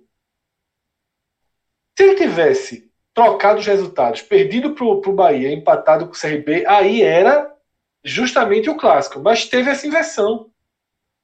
Ele empatou o jogo contra o Bahia e perdeu para o CRB fora, que é normal perder para o CRB fora. Por isso que eu disse, o Santa, com 12 pontos, o Santa chegaria. Porque o Náutico, sim, e era esse o debate. O Náutico, O Náutico perdeu tinha- pontos porque não Eu acho que perdeu. o Náutico É. tinha 5 ou 6 pontos nessa época, só que o Náutico já tinha queimado os pontos. Já tinha perdido dois pro River na estreia. Isso, o Náutico já tinha queimado o ponto. Todo mundo sabia, João. E você falou, se precisar de ponto contra Fortaleza e Bahia, não passa. Morre. É, Precisou morre. de ponto contra Fortaleza e Bahia e morreu. E eu, eu vou dizer aqui que eu falei no, no Super Telecast, na análise do Náutico, eu vou repetir aqui. É só pegar o telecast de Náutico e River, estreia, primeiro jogo do da, da Copa do Nordeste. Gravamos eu e, e Rodolfo Moreira, se não me engano, não sei se Cláudio estava também. E a gente dali já já disse, esses dois, esse pênalti que Salatiel perdeu na Muganga, que perdeu o pênalti, esses dois pontinhos vai fazer muita falta. O Náutico pode, esses dois, o Náutico pode ter sido aquele zigotismo que a turma fala, o zigotismo não erra, não, o zigoto raramente erra. Eu botei esses dois, esse pênalti perdido pro Salatiel pode ter eliminado o Náutico na primeira rodada. Na primeira Ou rodada. seja, a reta final desse programa é todo mundo crescendo. É é a redenção de todo mundo. Não, não à toa 2020 tá do jeito que tá, porque o João tá acertando, meu amigo. Aí, João, semifinais, por favor. Tá tudo errado, né? Semifinais, vamos lá, semifinais. Vou dizer, já que vamos projetar pra você. Depois, me- de novo, me cobre. Porque a turma cobra mesmo, a turma cobra todo jeito, aí eu digo logo, me cobre. De um lado, Clássico Cearense, Fortaleza e Ceará. Do outro, Bahia e Santa Cruz. Bahia, Quem passa? Clássico Cearense, Bahia e Santa Cruz. E a final? Aí, quando chegar na semifinal, eu digo. Beleza. Então tá bom. Vamos embora. É, valeu, Cássio, Embora. Zirpo. A gente, a gente gravou, a gente gra- a Cássio gravou por memória, né? Cássio em memória. memória, né? Perdemos, perdemos o Guerreiro. Entrou, leu o blog, leu o post dele. Isso aí. Cássio é daqueles caras que. Cássio é daqueles caras que entram no, no programa, escuta o musicast e sai. Mas mesmo assim, valeu, Cássio. Valeu, Fred. Valeu, Minhoca, Grilo, Relógio, os trabalhos técnicos aí. Valeu pra todo mundo que foi até aqui escutando. Largamos, foi, largamos, largamos. Hoje Larga, largamos, Eu né? achei que ia ser pior esse Grilo. Eu também achei que ia ser Vamos embora. pior. Mas, assim, Tá Eu ainda o dividi- textinho do esporte, viu? a turma Ah, dividiu bem. A turma dividiu bem o trabalho. Vamos embora. Valeu, Vambora. galera. Um grande abraço. Abraço. Valeu. O Santa tá pronto pra enfrentar um Bahia. Entrou o James Bond aí, viu, jovem? Pronto. Entrou o James Bond aí. É o quê? Entrou o Reginaldo Rossi aí. Pastor, não? Tem um barulho aí, é de fundo. Tô escutando. Reginaldo Rossi. Entrou o Reginaldo Rossi aí. Reginaldo Rossi. Entrou o Reginaldo Rossi. A turma tá, a turma tá trabalhando na madrugada. Na, na, não, na, a turma tá trabalhando na madrugada da Gaia aí, porra. Bora. Leviano. Um, dois. Mas tá ainda, porra. Tá Eu acho que é aí, João. É. Sim, mas aqui não, porque tá silêncio, pô. É, é interferência. É, aqui também não, De é onde, assim, pô? interferência. E sei lá, porra, aqui não tá tocando, não. Tá silêncio absoluto aqui, pô. Que loucura da Vocês estão gostando aí? Tô, Eu tô escutando. Oxe, Reginaldo ficou cantando alto. É relógio, Bem né? baixinho. Que porra Tô é essa, quase meu dormindo no tapete aqui. Linha cruzada da porra. Tá? É Reginaldo Fa alto. Alto. Olha, ó. Então, o Reginaldo Rossi aí, zero a zero, velho. O homem do além, pô, apareceu. Que loucura, velho. Embora. Bom, Vai tem que ser com ele mesmo. Primeira vez que acontece no Hangout. Loucura do caralho. Irmão, tá muito escroto isso, mano. Tá. Bora. Deixa aí, deixa rolando.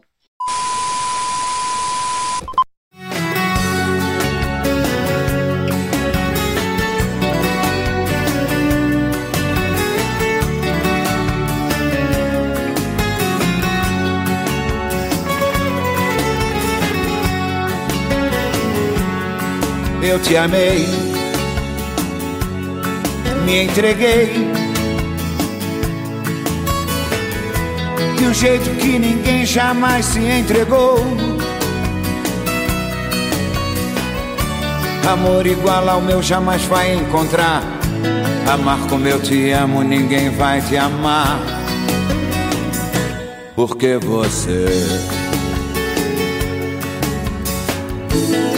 ficava sussurrando junto ao meu ouvido, mentiras misturadas com o seu gemido.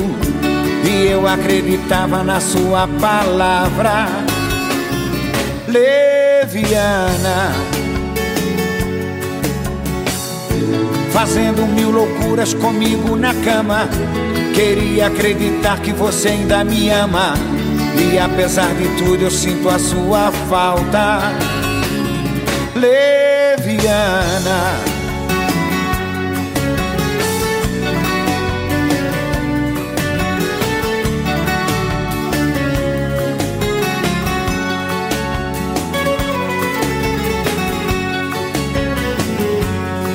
Eu te amei, me entreguei. De um jeito que ninguém jamais se entregou. Amor igual ao meu jamais vai encontrar. Amar como eu te amo, ninguém vai te amar. Porque você ficava sussurrando junto ao meu ouvido, mentiras misturadas com o seu gemido. E eu acreditava na sua palavra leviana. Fazendo mil loucuras comigo na cama. Queria acreditar que você ainda me ama. E apesar de tudo, eu sinto a sua falta. Leviana. Ficava sussurrando junto ao meu ouvido. Mentiras misturadas com o seu gemido. E eu acreditava na sua palavra leviana,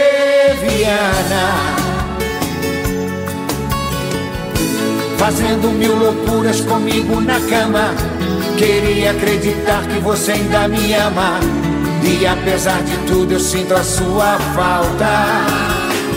Leviana, leviana, leviana. Você não presta, mas eu te amo. Gostosa, maravilhosa. Você me deixa louco. Você me deixa doidão. E quando você requebra, quando você dança a dança do ventre pra mim, meu Deus, eu me sinto o próprio shake com mil mulheres ao meu redor. Gostosona.